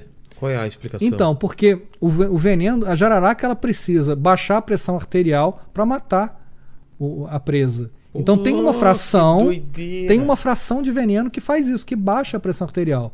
Um pesquisador paulista descobriu, num- algumas décadas atrás, isolou essa fração e a partir daí você cria um- uma, uma- uma coisa mais sintética, baseada naquela Sei. molécula, e desenvolve um medicamento. E pode aparecer mais descobertas nesse, nesse sentido. Já tem pessoas que estão pesquisando cura de câncer O com que- veneno de- de Olha que doideira. Veneno de cascavel serve para fazer cola cirúrgica, né? Tem cirurgia que você não pode dar ponto. É. Você tem que fazer cola cirúrgica, né? Como se fosse um, vamos chamar de, um- Super de um bonder. super bonder É. orgânico. É feito com veneno de cascavel. Que E doido. quantas coisas, Vilela, a gente não sabe e tá lá pra gente estudar. É. E quando a gente mata um animal desse, a gente pode levar à extinção, uma coisa que a gente Claro. nem conhece. Então as, as pessoas associam muito cobra à morte É. né? Ah, vamos matar cobra porque ela Pra mata a evitar, gente. é. Eu costumo dizer assim: a gente tem 30 mil acidentes com cobra e às vezes muitas delas não venenosas. Mas vamos pensar o número Tá. geral. E aí a pessoa que fala assim: ah, vamos matar a cobra porque ela causou 30 mil acidentes. Tirar quantos carro da rua, então. Exatamente, isso que eu ia falar. Quantos acidentes de carro tem? É. A solução é acabar com os carros, aí não tem mais atropelamento. É. Essa não é. Então matar cobra também não é a solução. Morre muito mais gente O por cara acidente chega, de carro. pega a mulher dele transando com um vizinho na- no sofá, ele vende o sofá. Exatamente. Agora não tem mais traição. Não tem mais o sofá de a cara. ideia é essa. E esse daí, olha que imagem bonita. Isso eu tirando o veneno. Então, mas o, o, o- Eu não tô entendendo. Essa, o, o, o amarelo é a. É, a- isso aqui é um jararacuçu, né? Isso aí é a boca de uma cobra. Então, mas. né? É, Eu tô apertando a parte de trás da boca. Aqui você tem o olho, sei. né? A- a- tem uma pinça que está levantando É. a presa e eu- a glândula está embaixo do, do meu dedo. Ah, é? Eu tô apertando a glândula, uma, uma forma mecânica, eu aperto, Sai. né, sai, e aí tá caindo nesse, nesse beckerzinho e aqui. sai muito ou não? Depende do. do um jararacuçu sai muito, às vezes sai É? uns 2, 3 ml. Caramba. De- depende.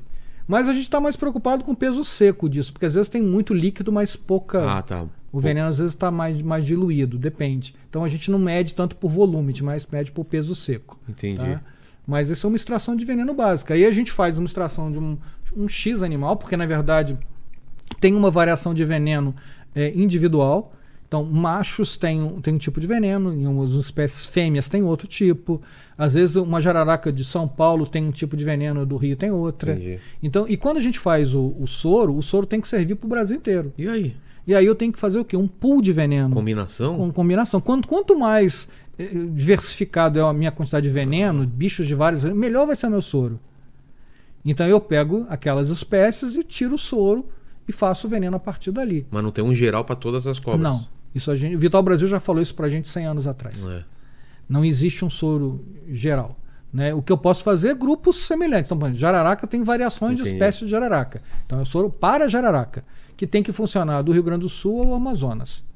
Cascavel é uma espécie só no Brasil, então é mais fácil.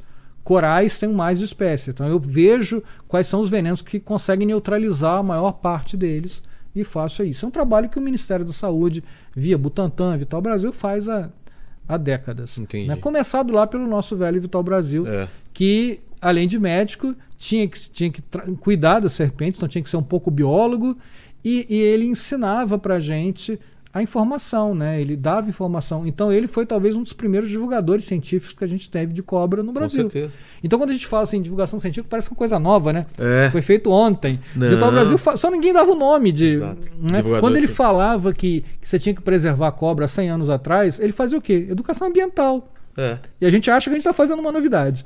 Total, total. E agora você imagina, cara, o cara que 100 anos atrás, que ele era médico, biólogo, divulgador científico, é, é, educador ambiental, tudo. Imagina um cara desse. Esse cara é um gênio. E infelizmente é, as pessoas, o brasileiro não valoriza isso. Se você perguntar na rua quem foi Vital Brasil, Não. quantas pessoas vão saber te falar da que que ele fez, né? talvez se associe ou não com veneno, mas a história do Vital Brasil é uma história muito rica. É, é, eu costumo dizer que a história dele é muito linda. Se alguém tivesse feito um filme da vida dele, seria um sucesso. Se Vital Brasil nascesse nos Estados Unidos, ele seria reconhecido mundialmente. Ah, é? Com toda certeza. É a história tamanho, que ele né? tem é muito rica, né? Mas o, o- brasileiro ele tem um pouco de ah é brasileiro, é um médico mineiro pobre do interior da, da, da, da cidade. É- infelizmente a gente tem que valorizar mais os nossos cientistas, não só Vital Brasil, Oswaldo Cruz, né? Que foram foram foram é, é, companheiros de, de, de- de- da mesma década, né? Adolfo Lutz, tanta gente que eu, eu sei que você trouxe aqui a, a Ana Bonassa do, no- das meninas de Nunca Vi um Cientista. Elas têm um livro, né? Falando sobre cientistas É. brasileiros, que é coisa fantástica de mostrar para a população isso. Então a gente precisa que a indústria de entretenimento fale sobre essas pessoas. A gente precisa que editoras lancem livros sobre essas pessoas, sobre ciência, né? E, e a gente espera que esse essa galera como você bem falou, que está começando a divulgação científica, seja com animais, seja com a paleontologia, eh, astronomia, que a gente tenha mais visibilidade, porque a gente precisa de ciência. O, o brasileiro gosta de ciência, já está provado isso cientificamente, já tem pesquisas falando isso, mas talvez ele não tenha acesso. Né? Muita gente fala assim: eh, eu gosto de museu. Você vai ao museu? Não. É. Por que, que eu não vou ao museu? Porque não tem nenhum na minha cidade, ou porque é caro, ou porque é longe. Eu acabo não tendo uma motivação para ir. Mas quando você leva uma criança no museu, a criança Oh. fica encantada. As pessoas ficam encantadas. Mas infelizmente você não tem uma política. Eu espero que nesse governo isso mude, que a gente comece a ver mais ciência, né? olhar mais para a importância que é a gente acreditar em ciência. A gente ainda tem muita gente que, aquilo que a gente falou no início, que acha que, que, que vacina faz mal, que não deve vacinar, que a Terra é plana. A gente tem que sair dessa idade média que algumas pessoas têm, a gente tem que começar a valorizar a ciência. Ciência é uma coisa que é fundamental na nossa vida. Mesmo que as pessoas achem que não é, mesmo que elas achem que elas não estão é, é, ligadas à ciência. Ciência e tecnologia, você não consegue viver sem. Desde que você vai na caixa do seu mercado, você tem tecnologia no- no- na, na máquina. Você passa um cartão de crédito, você tem tecnologia. Isso é ciência, ciências naturais, ciências matemáticas, ciências sociais. A gente esquece de ciência social, né? Quando a gente fala, normalmente fica só na, na, na- na biologia, na matemática, mas tem ciência social Claro. também na história. Né? E a gente precisa de ciência. A ciência é a palavra que vai, que pode mudar é, a nossa relação com o mundo. E isso tem que chegar nas pessoas. E, e aí, de novo, eu te agradeço por abrir esse espaço, não só para mim, mas para outras pessoas que você traz e espero continue trazendo eu- muita eu, gente. sempre peço até que pessoas como você me indiquem mais pessoas, porque a gente às vezes não conhece, né? Sim, Você veio por uma indicação, inclusive alguém falou, fala com ele, aí fui lá ver, vamos trazer. E assim, espero que seja com outros também. Não, tem muita galera aí, né, o pessoal da paleontologia. É. Vou até dar uma dica aí: tem um, um- um- canal no, no, no YouTube chamado Colecionadores de Ossos. Olha Ah, é? que nome legal. Que fala sobre paleontologia de uma forma bem simples, Pô, eu queria bem didática. A Aline e o Tito é um casal. Cara, você tem que trazer. Eles Quero são trazer. fantásticos. Se tiver o contato, manda pra gente. Claro, trazer. claro. Queria falar sobre egiptologia também. Então, tem Essas uma tem galera um- que é, faz tem- isso. Eu vou te exato. mandar depois Pô, contatos e a gente te agradece muito, porque a gente precisa do seu espaço e de outros, outros podcasts que queiram entrar nessa divulgação, que vocês ajudam muito, muito a Com gente. certeza. Ô, Paquito, mais alguma dúvida aí do pessoal? Ó, vamos lá, tem algumas aqui. Eu vou primeiro falar aqui as que a galera perguntou, mas que você já respondeu. Tá bom. É, por exemplo, tinham perguntado o que, o que fazer e o que nunca fazer no acidente de, com cobras. É, o Cadu tinha perguntado aqui sobre as cobras corais, como Se identificar.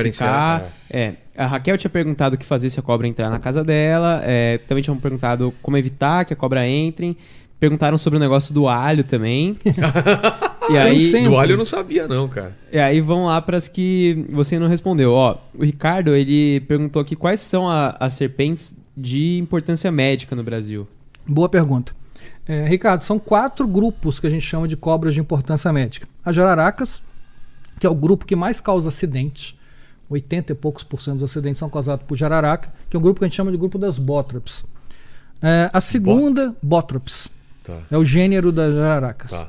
É, o segundo é o grupo da cascavel, né, que é a cobra que mais causa óbito no Brasil. Repara que não é a que causa mais acidente, mas é a que mais mata. É mais fatal. né? É um grupo que a gente chama de crótalos. Ah, o grupo das corais verdadeiras, que é um grupo que a gente chama de micruros, que é o veneno mais tóxico. E repara como é que são três coisas diferentes. É. Ter mais acidente não significa ser mais tóxico e nem significa que mata mais. Exato. E o quarto e último grupo é o grupo da surucucu pico de jaca, que é um grupo que a gente chama de láquesis, que é um animal que está quase na Mata Atlântica, quase extinto, que é um bicho que vive em mata primária, é a maior cobra venenosa das Américas, um bicho que pode passar de 3 metros, mas é um bicho raro de encontrar na Mata Atlântica, porém com uma população ainda grande eh, na região do Pantanal, região amazônica, e que infelizmente também é muito, muito morto porque o bicho é grande e, E realmente assusta, assusta.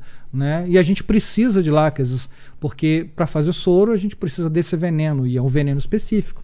Então a gente precisa, o Vital Brasil, o Butantan precisam de láqueses. Então é- é- eu sei o medo que dá, porque o bicho realmente é, é grande, mas tentem não matar, tá? evitar essa, essa, esse assassinato de cobra, né? que a gente tem que sempre lembrar isso.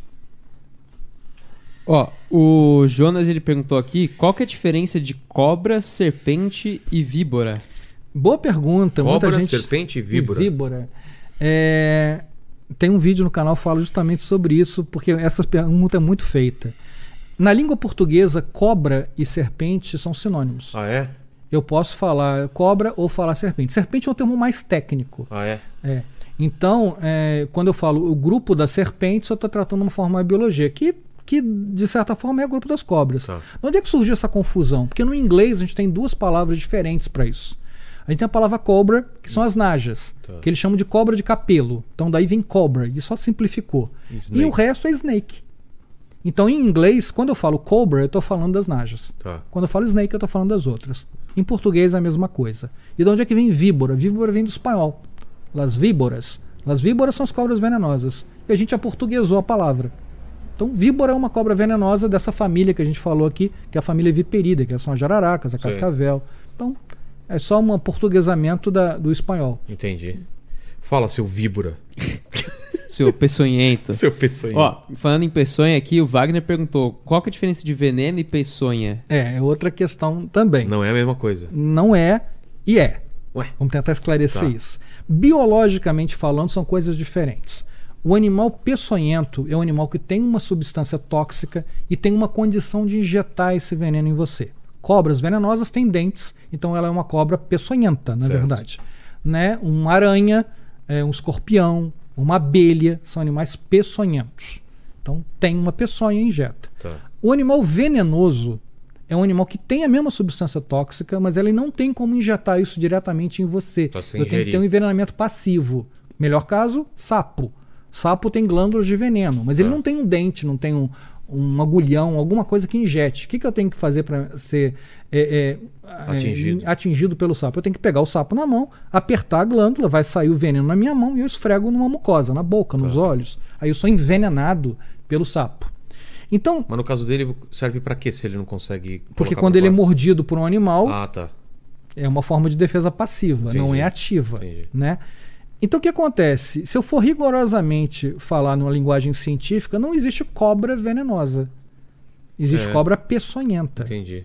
Mas a gente está falando de divulgação científica. E a, a- a a população se tornou popular o termo cobra venenosa. É. Então, quando você fala assim, ah, a cobra na minha casa, que apareceu na minha casa é venenosa, se eu for um cara muito rígido, eu falo assim, não, Vilela, você está falando uma bobagem. Não é cobra venenosa, Cobra é cobra peçonhenta. Eu perdi você. É. Acabou de criar a distância E entre porque a palavra veneno, venenosa, tá muito mais na cabeça, mais então, fácil. de- a gente, quando fala de divulgação científica, a gente trata animal venenoso, animal peçonhento como sinônimo. Entendi. Mas biologicamente não é. Pô, mas muito boa essa explicação, agora entendi. tá? Tá. Mas a gente. A, a divulgação científica nos faz dar alguns, alguns relaxamentos na biologia. É. Né? Porque se Mas eu começar a dentro do- ser muito. Mas tem gente que pega no pé por causa disso tem, claro que tem. É mesmo? Tem. Tem. Ai, tá falando errado, na É, verdade. ah, Pô, não é cobra venenosa. Eu sei que não é. Mas se eu Vai começar. fazer diferença, é? Não, o que a pessoa quer saber não é isso. É. A pessoa quer saber, aquele animal que entrou na minha casa pode me causar um mal?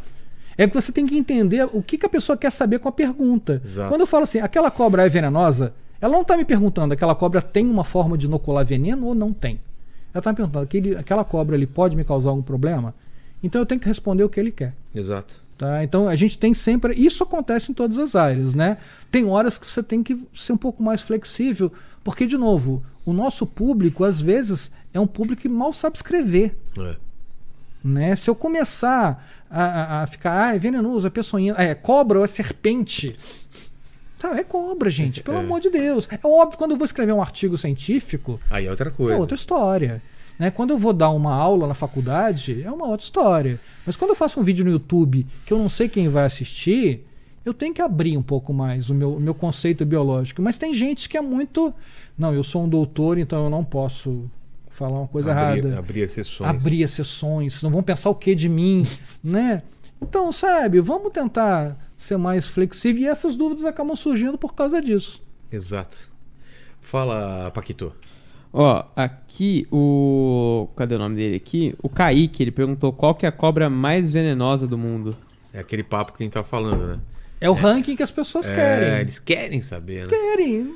E Pra é o- cada teste vai ter um diferente. É. Ah, é uma cobra rei. Ah, legal. A outra mata em menos de 5 segundos. Sabe? Essas coisas que levam a- a- a- ao sensacionalismo é que atrapalham a coisa. Entendi. Né? Vamos tentar entender o geral. Os rankings não servem pra nada. E como eu falei, se um bicho não come o que a gente faz o teste, que é camundongo, ele vai estar ruim no, no ranking É. ali que a gente fez. É injusto, porque ele não come porque não é o alimento dele. E aí eu vou dizer o quê? Eu vou desmerecer o- a, a potência de veneno. O homem, o homem tem muito disso, né? Qual é o, o bicho mais rápido? Qual é, o, é o ranking. É. Eu me recuso a entrar nessa, nessa coisa. Tem animais que são perigosos. É, mas o que, que adianta? Ah, eu vou comparar uma cobra rei com uma jararaca brasileira. Você vai estar com as duas em- uma do lado da outra? Não vai, meu amigo. A tua realidade é que no teu quintal não vai entrar uma Corro cobra de rei. qual?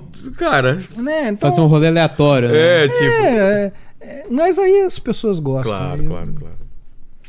Ó, é, o Felipe ele perguntou: o que fazer se meu cachorro foi picado por uma cobra? Ah, é. Excelente pergunta, Felipe. Então, a gente estava falando aqui que o soro é, é, é um soro público, é um soro dado pelo SUS, só que a gente está falando do soro de uso humano. O soro veterinário é uma outra história. Os laboratórios públicos não fazem soro veterinário. Quem faz é um laboratório particular. Mas existe. Existe. Só que é um soro geral. Aí sim. O Ah, que, que eu tá. faço?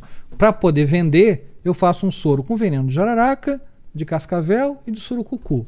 E faço um pool de veneno Sei. e faço um soro genérico. E funciona?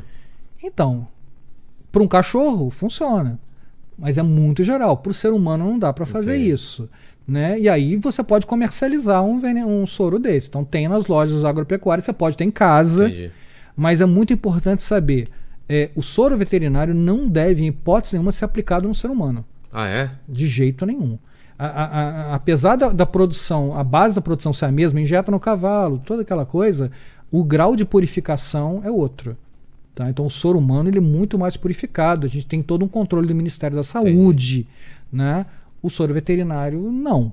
Tá? Então, dá para usar? Dá para usar. Dá para ter em casa? Dá para ter em casa. Mas uma coisa não se mistura com a outra. Dá pra usar em cachorro. Em cachorro, É. em gato, no gado, em cavalo. Entendi. O soro veterinário ele é para qualquer animal. Entendi. Não é para uso humano em hipótese nenhuma. Ah, mas não tem o soro humano numa emergência? Não. É melhor não, Não. não do que. Não, porque lembra, é anticorpo de cavalo. É, E ainda não é tão purificado assim. Então você ainda pode ter uma reação ao soro. entendi. Pode piorar a situação. Ah, Pode, pode. Né? Essa- essas coisas de, de tentar resolver o problema de, de- com gambiarra? É. não dá certo. Melhor Entendi. que não. E tem uma última aqui da Ana, ela falou o seguinte: O que fazer se meu filho foi picado por uma cobra? É verdade que as crianças são mais resistentes ao veneno? Não, de jeito nenhum. Lenda. É lenda, é lenda. Claro que uma criança tem uma quantidade, tem um sistema imunológico ainda em formação. Se for picado por uma cobra muito grande, pode ter problema. Na verdade, os nossos extremos não é só com criança, é criança e idoso. Os acidentes tendem, estou falando de média de novo, a ser mais graves. Ah, é? Mais graves. Né? Tá. Crianças e idosos, até porque o, o idoso também tem, tem outros problemas car- de, de cardíacos, diabetes, tem N problemas que podem eh, eh, piorar a situação. Então, o que você tem que fazer com criança é a mesma coisa: lavar o local com água e sabão, repouso e levar para o hospital. Né? E óbvio que esses extremos de um bicho muito grande pode causar problema, tá? mas não é mais resistente, não. Entendi. Outra coisa que o pessoal fala muito também, ah, a cobra quando é filhote o veneno é mais, mais fraco, mais É, forte, não tem nada Não a ver. tem nada a ver. Nada. É que ele, o veneno muda ao longo do, do, do, do tempo de algumas espécies. Por exemplo, jararaca, quando ela é jovem, ela se alimenta basicamente de anfíbio. Então o veneno dela vai ser bom para anfíbio. Quando ela cresce, ela muda de alimentação, ela começa a comer os roedores. O veneno vai mudando Pô. também. Isso pode dar uma variação quando ela pica, pica a gente, por exemplo. Então, por exemplo, um, um- um acidente com um filhote de jararaca vai te dar mais hemorragia, provavelmente, do que necrose Entendi. um acidente com um, um adulto de jararaca vai te dar mais necrose do que hemorragia em média, Entendi. tá? Então não é assim, ah, o veneno do, do, do filhote é melhor ou mais fraco ou mais forte. Nada a ver, ele só é diferente. Entendi. E o soro tem que neutralizar, seja ele o filhote ou seja ele adulto. Tá? Entendi. Pô, obrigado demais, Cláudio, pelo papo. Só que você não está livre, não. Temos mais três picadas aqui até o final, três perguntas. A primeira é o seguinte, cara, eu queria saber qual foi o momento mais difícil da tua vida, você olhando pra trás na tua carreira e tal. Então, é, foram alguns complicados, mas acho que o pior deles foi um- uma vez que a gente foi dar. Eu estava no Vital Brasil, fui com alguns amigos dar um treinamento no interior do estado de animais peçonhentos. A gente teve um acidente de carro. É, o carro capotou numa curva e caiu num desfiladeiro. Caramba. E eu fui projetado para fora do carro. Nossa, E com caí- cinto? Não tinha cinto, infelizmente, no Nossa. carro. E eu fui projetado e caí dentro de um rio. A sorte é que tinha um motoqueiro que veio atrás e viu o acidente e parou para ajudar. Eu apaguei no momento, e aí eu voltei à ação e ele me puxou pro. pro- eu só senti uma mão me puxando. Ah, é? É, porque eu caí no. Eu bati no fundo do rio e voltei. Caramba. Totalmente desorientado, todo, parecia que eu estava dentro de um liquidificador. Via tudo Nossa. rodando. E aí eu senti uma mão me puxando. E atendeu outras pessoas também que estavam no carro. E aí eu fiquei com uma, uma sequela na, na, na lombar. É, não, não teve fratura, felizmente. Mas o, a- era uma van. A van, pra você ter uma ideia, virou um Fusca. É mesmo. O carro, Quantas pessoas dentro? seis. Todo mundo sobreviveu. Todo mundo Graças sobreviveu, a mas as pessoas que viam a van falaram, morreu todo mundo. É mesmo? Aí eles falam, não, o pessoal tá lá no hospital, vivo. Aí vai, não acredito, morreu todo mundo aí. É mesmo? Aí é engraçado porque a gente foi para o hospital e aí na enfermaria eram homens e mulheres. Tinha uma enfermaria masculina e feminina. Tinha gente que abria a porta assim e falava, ih, eles estão vivos mesmo. E fechava. Foram só pra conferir Só mesmo. porque ninguém acreditava. E aí depois eu vim saber que aquela curva que a gente caiu era chamado popularmente de curva da morte lá. Muita gente caiu. Muita gente ali, parece que ali tinha muito acidente. E eu nasci de novo naquele dia. Né? Então eu agradeço é, ter uma outra oportunidade de ter de poder estar aqui, mas era para ter morrido ali. Era, era fundo o rio ou não? Não era tão fundo assim não, mas tem uma história engraçada aí. Quando a gente fazia treinamento, normalmente a gente levava os animais, né? É, levava jararaca, vivo vivo, para treinar. E Nessa aí van tinha? tinha, não, aí que tá. A gente levava Porque ia ser mais ainda, e né? tinha um colega meu, né, um biólogo que trabalha comigo, que levava escorpião, levava aranha, porque Sei. ele fazia parte de artrópode. E a gente levava sempre. E a gente viajou muito. Eu, tô lá no Instituto há 28 anos. Então eu já viajei com ele dezenas de vezes. E a gente sempre, quase sempre, levava. Nesse dia, a gente, como era muito longe, a gente ia chegar de noite no Instituto. E aí eu falei para ele, cara, a gente vai chegar aqui quase meia-noite, ainda tem que guardar os bichos, não sei o quê. E é tratamento, é, é- é treinamento para médico. O médico normalmente não liga É. para bicho, quer saber da, da clínica. Falei, vamos fazer o seguinte, não vamos levar dessa vez, não?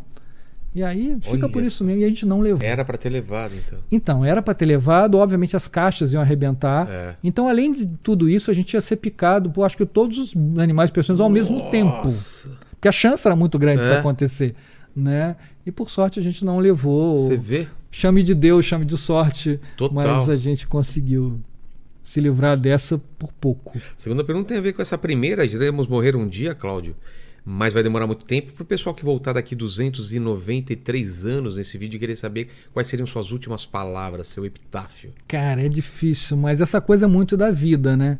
De. A gente não sabe como é que, que vai ser quando morrer. É, mas se fosse um- uma, uma frase lápide, era fácil no seu caso.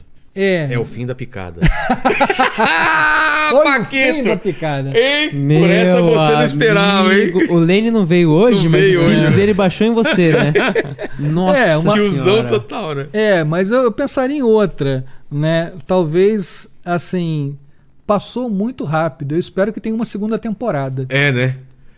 Te- deixou um gancho pra segunda Tomara, temporada. tomara, que tenha. Eu não sei se tem, Tomara. mas eu rezo muitas, lá que, Muitas pessoas que vêm aqui falam que tem, né? que o Então, autor da, da- dessa série que a gente está vivendo o aqui. showrunner. É, talvez ele crie uma segunda temporada. Eu vou torcer para isso E que acontecer. seja boa também, né? Porque às vezes a segunda temporada é ruim. Tomara que vai melhorando sempre. É, vamos torcer. É. E a terceira pergunta, se você tem algum questionamento, uma dúvida, divide com a gente. Deve ter alguma dúvida, né? Cara, eu tenho todas. então divide Na uma. verdade, como, como pesquisador, como biólogo, eu sempre tenho dúvida. Todas as dúvidas do mundo é, eu tenho. É, Até porque eu tenho meio receio de quem é aquele cara que tem a certeza de tudo o tempo todo. Eu sempre duvido. Eu costumo dizer que, que eu sou fácil de, de, de, de repensar a minha vida. É, por exemplo, a gente tem esse copo aqui que é, que é verde, né? Que eu Certo. acho que é verde. Se você chegar para mim e falar assim, pô, Cláudio, esse copo aqui é vermelho. Eu vou falar assim, não, Vilela, isso é verde. Se chegar o Paquito e falar, essa copa é vermelho, chegar um terceiro e falar que é vermelho, eu tô indo amanhã no médico Pra ver. para ver por que, que eu tô vendo verde e está todo mundo falando que é. Então eu duvido sempre. Então acho que eu tenho todas as, as dúvidas no mundo. Eu, eu só acredito na dúvida. Entendi. É, como biólogo, eu, tenho, eu sou forçado a, a- a duvidar de tudo. Então, é, talvez a, a- a minha grande dúvida seja, respondendo um pouco do- das anteriores, isso. É, o que é que tem depois? Para onde que a gente vai? Se é que vai? Se a gente tem uma continuação é, é, disso ou não? A minha dúvida é, é essa. E eu acho que eu nunca vou, é, com certeza eu nunca vou responder, né? Como dizem é, é, alguns, alguns filósofos costumam dizer que você não precisa ter medo da morte. Afinal, você e a morte nunca vão se encontrar. É verdade. né? E é um pouco disso. Eu tenho curiosidade. Eu gostaria, se eu pudesse ter um- um- uma, uma, uma noção do que, que vem pela frente, era o, É, o que eu queria saber. é a resposta de ouro. É. Não é, Paquito? Você tem uma resposta pra isso? Eu não tenho uma resposta pra isso. Eu tenho uma resposta pra tudo menos isso. Pra tudo? Pra tudo. Então tem uma resposta pro pessoal nesse final de vídeo. Fale com, as, fale com o pessoal que tá aqui Ó, agora. Vamos lá. Primeira coisa, se você chegou até aqui e não deu seu like ainda, você tá moscando. Então Total. deixa um like aí, se inscreve no canal, ativa o sininho pra Se acompanhar inscreve no todas canal as nossas Papo de lives. Cobra, É verdade, se inscreve Instagram, no canal Twitter também. Instagram e Twitter. Isso aí. E se você chegou até aqui, pra gente saber que você chegou até Tem aqui, assistiu tudo, você tem que provar pra gente que você chegou até aqui, escrevendo aí nos comentários. É o fim da picada. É o fim da picada, saberemos que você chegou até o final. Obrigado, Cláudio. Obrigado a você. todos vocês e vamos que vamos. Aí ele vai Vamos que indicar mais gente pra trazer aqui para por favor. divulgação científica. Beleza? Fechou então. Até mais.